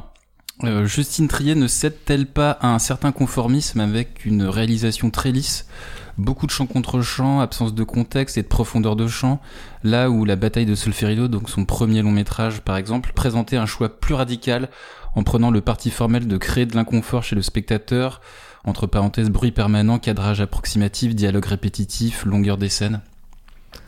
Oui, la comparaison avec la bataille de Solferino serait intéressante. Moi, je l'ai revu le film que je trouve toujours aussi éblouissant euh, dix ans plus tard. Euh, mais j'aime autant Anatomie d'une chute et pour des raisons peut-être un peu différentes. Pas complètement différentes, mais un peu. Je passe sur le bruit, tout ça, le chaos que créait la bataille de Solferino, euh, ce qui n'est pas exactement le cas d'Anatomie d'une chute. Donc, on pourrait dire aussi qu'il est euh, non pas le film de la maturité, pour prendre un cliché, euh, je veux dire, abject, enfin en tout cas éculé, mais plutôt, je pense qu'il y a une pente souvent chez les cinéastes qui commencent par des films un peu comme ça, toniques, énergiques, précaires, inconfortables, inconfortants, qui était la bataille de Solferino. À un moment, je pense qu'ils aspirent à un peu plus de calme dans le filmage, peut-être ce qu'on pourrait appeler leur, leur glissement classique, aller vers une facture un peu plus classique et un peu moins effectivement euh, déstabilisante et déstabilisée qu'était celle de la bataille de Solferino. Mais ça, à la rigueur, je pense que c'est pas le plus important. Le plus important, c'est quand tu dis qu'il n'y a pas de profondeur de champ, ça, je pense que je le, je le remettrai sur le compte de ce que j'ai appelé un cinéma abstrait, au bout du compte. Un cinéma où l'espace n'est jamais vu qu'à travers le point de vue qu'en a tel ou tel personnage situé parce qu'il a à ce moment-là tel intérêt à, appréhender le réel de cette façon-là. Effectivement, je pense que l'espace n'existe pas fondamentalement chez Trier. Il y a quelque chose de fondamentalement abstrait chez elle. Tout est un peu mental et tout est un peu intérieur, en fait, pour le dire avec des mots qui sont un peu inadéquats, mais qui voisinent un peu avec la vérité. Donc non, non, il n'y a pas de profondeur de champ, non, parce que précisément les points de vue n'ont jamais de profondeur. Les points de vue sont toujours un peu partiels, euh, partiaux. L'espace est toujours très limité parce que j'ai un peu les œillères de la position que je suis en train de défendre et euh, pour des raisons, encore une fois, euh, diverses et variées, affectives, euh, financières ou que sais-je. Donc, euh, après, il y a une dernière chose que je dirais effectivement. Il y a probablement des cinéastes qui, davantage que Trier, se singularisent par le travail purement formel qu'ils font, notamment sur le cadre ou sur les effets, comme ça, qui seraient purement induits par le cadrage. Il y a plusieurs familles de cinéastes et elle, je la mettrais vraiment dans une cinéaste qui se concentre avant tout sur La parole, le corps de l'acteur et le corps de l'acteur tel qu'il porte une situation et tel qu'il porte une situation de parole. Mm. C'est ça son truc. J'ai l'impression que chez elle, le cadre arrive en second. C'est-à-dire que sa question, c'est d'abord de bien diriger, de faire en sorte que les acteurs euh, occupent leur rôle comme elle a envie qu'ils l'occupent. Et après, elle cadre en conséquence. Quoi. Elle ajuste ses cadres. Ah, donc on a des chants contre chants. Ben, pourquoi pas? Je veux dire, le chant contre chant, si ce qui s'y joue est passionnant, il n'y a pas de problème. On ne va pas faire d'afféterie formelle pour faire des afféteries formelles. Là, on n'en a pas besoin. Je pense qu'elle est, elle est concentrée plus là-dessus. Et ce qui avait peut-être plu aussi à Guillaume, euh, et qui nous avait plu d'ailleurs quand on avait vu la bataille de Solferino, c'était cette hybridation euh, de fiction et de documentaire. Oui, qu'il y a beaucoup moins là, même si euh, je pense qu'elle flirte toujours avec l'idée que euh, il y a toujours des éléments documentaires quand on filme. Mm. Ça l'intéresse quand même beaucoup d'avoir affaire à un vrai matériau. Bon, symptomatiquement, il n'a échappé à personne que son héroïne s'appelait Sandra et que c'est le prénom de l'actrice. Mm. Parce que je pense qu'elle, comment dire. Pour résumer, Justine Trier ne filme pas exactement des personnages, elle filme des acteurs en train de défendre la position de personnage. Et donc il faut qu'on voit à la fois l'acteur et le personnage. Je pense que le fait qu'elle s'appelle Sandra résume un peu ça. Hmm. Mais d'ailleurs, dans la direction d'acteur, elle disait à Sandra euh, de jouer très naturel, enfin de jouer d'escalier dans la vraie vie. Bah, j'ai un peu insisté sur les avocats tout à l'heure. J'ai quand même oublié de signaler la prestation euh, tout aussi éblouissante de Sandra Hüller, justement. Euh, c'est un truc que je m'étais dit d'ailleurs dans la fameuse scène centrale de dispute. Dans cette scène, Sandra bouffe Samuel. Et je pense que c'est pas Sandra qui bouffe Samuel, c'est Sandra Hüller, l'actrice, qui bouffe l'acteur qui joue Samuel. Vraiment, moi je la trouve plus convaincante, mais plus convaincante à la trier. Pas parce que ses arguments sont meilleurs, mais parce qu'elle les incarne mieux. Elle défend mieux sa position, elle y met plus de pouvoir de conviction. Samuel me paraît un peu en retrait par rapport à elle, et je pense que c'est un peu l'acteur Samuel, et pour cause d'ailleurs, qui est un peu en retrait par rapport à l'actrice Sandra. Donc à un moment, c'est comme si c'était les prestations d'acteurs qui allaient décider au bout du compte du sort scénaristique ou du sort psychologique de la scène. C'est ça l'actorocentrisme de, de Justine Trier. Elle accorde une, grande importance au jeu, au sens où c'est quand même par le jeu d'acteur qu'au bout du compte qui sera l'épreuve du feu et l'épreuve de vérité. Et par ailleurs, dans cette scène, je me disais que Sandra bouffe Samuel, et ça accréditait un peu la thèse de, qui est la thèse de Samuel pour le coup, à savoir que cette femme l'a bouffé. Et c'est pas de sa faute, encore une fois. Ça en fait pas une, une vampe, ça en fait pas un monstre, mais elle l'a bouffé. Elle l'a bouffé. C'est quand même l'histoire d'un mec qui a été bouffé par sa femme, ouais, tout à fait. Parce que tout simplement, peut-être qu'elle est plus forte que lui. Et ça, c'est la cruauté de la distribution des puissances. On a affaire probablement à un homme qui découvre que sa femme est plus puissante que lui. Plus puissante tout court, peut-être sexuellement d'ailleurs, mais en tout cas, au bas mot, plus puissante comme écrivaine. Ouais, c'est ce que j'ai ressenti euh, C'est vrai dans notre relation. T'as senti que t'étais plus puissant que moi, quoi. Ouais. Ouais, ouais, ouais. Bah ça se vérifie euh, encore maintenant, hein, maintenant qu'on a stabilisé nos rapports. euh, De fait, ouais. t'es meilleur, hein, t'es plus puissant en randonnée par exemple. Ouais. Allez, avant-dernière question euh, de Wilkes. Vu l'amour de Trier pour Stephen King, la ressemblance entre les Daniel des deux œuvres Shining, donc de Kubrick, et Anatomie d'une chute, euh, et l'ouverture du film La balle qui chute dans l'escalier, pourrait-on faire une lecture de La Palme à l'aune du cinéma horrifique? C'est que c'est quoi le film auquel on compare là? Comment il dit? Shining, Je connais pas. de Kubrick. Stanley Kubrick. Stanley Kubrick. Ah non, ah j'ai pas du tout ça. C'est bien Bah, je sais pas, on a fait une gêne dessus. Tu te souviens pas Une gêne occasionnée dessus Hum, C'était pas moi, c'était ton amant. Voilà, on y revient. Tu vois, on y revient. On revient au point. Tu me confonds avec ton amant, je trouve ça vraiment méprisable et humiliant. Euh, il me semble, autant que je puisse me souvenir de cette gêne occasionnée que donc je n'avais pas faite mais que j'avais écoutée, il me semble que Shining, c'est tout à fait l'inverse de Anatomie d'une chute, parce que dans Anatomie d'une chute, on cherche la vérité, et plus on la cherche, et moins on la trouve, et on, on finit le film avec encore plus de doutes qu'on avait au début. On clarifie les termes de l'opacité. Euh, voilà, et, et à peine d'ailleurs. Je suis pas sûr qu'on clarifie les termes de l'opacité. On... Moi, si, c'est un peu ça, c'est vrai. Euh, dans Shining, on sait tout dès le début.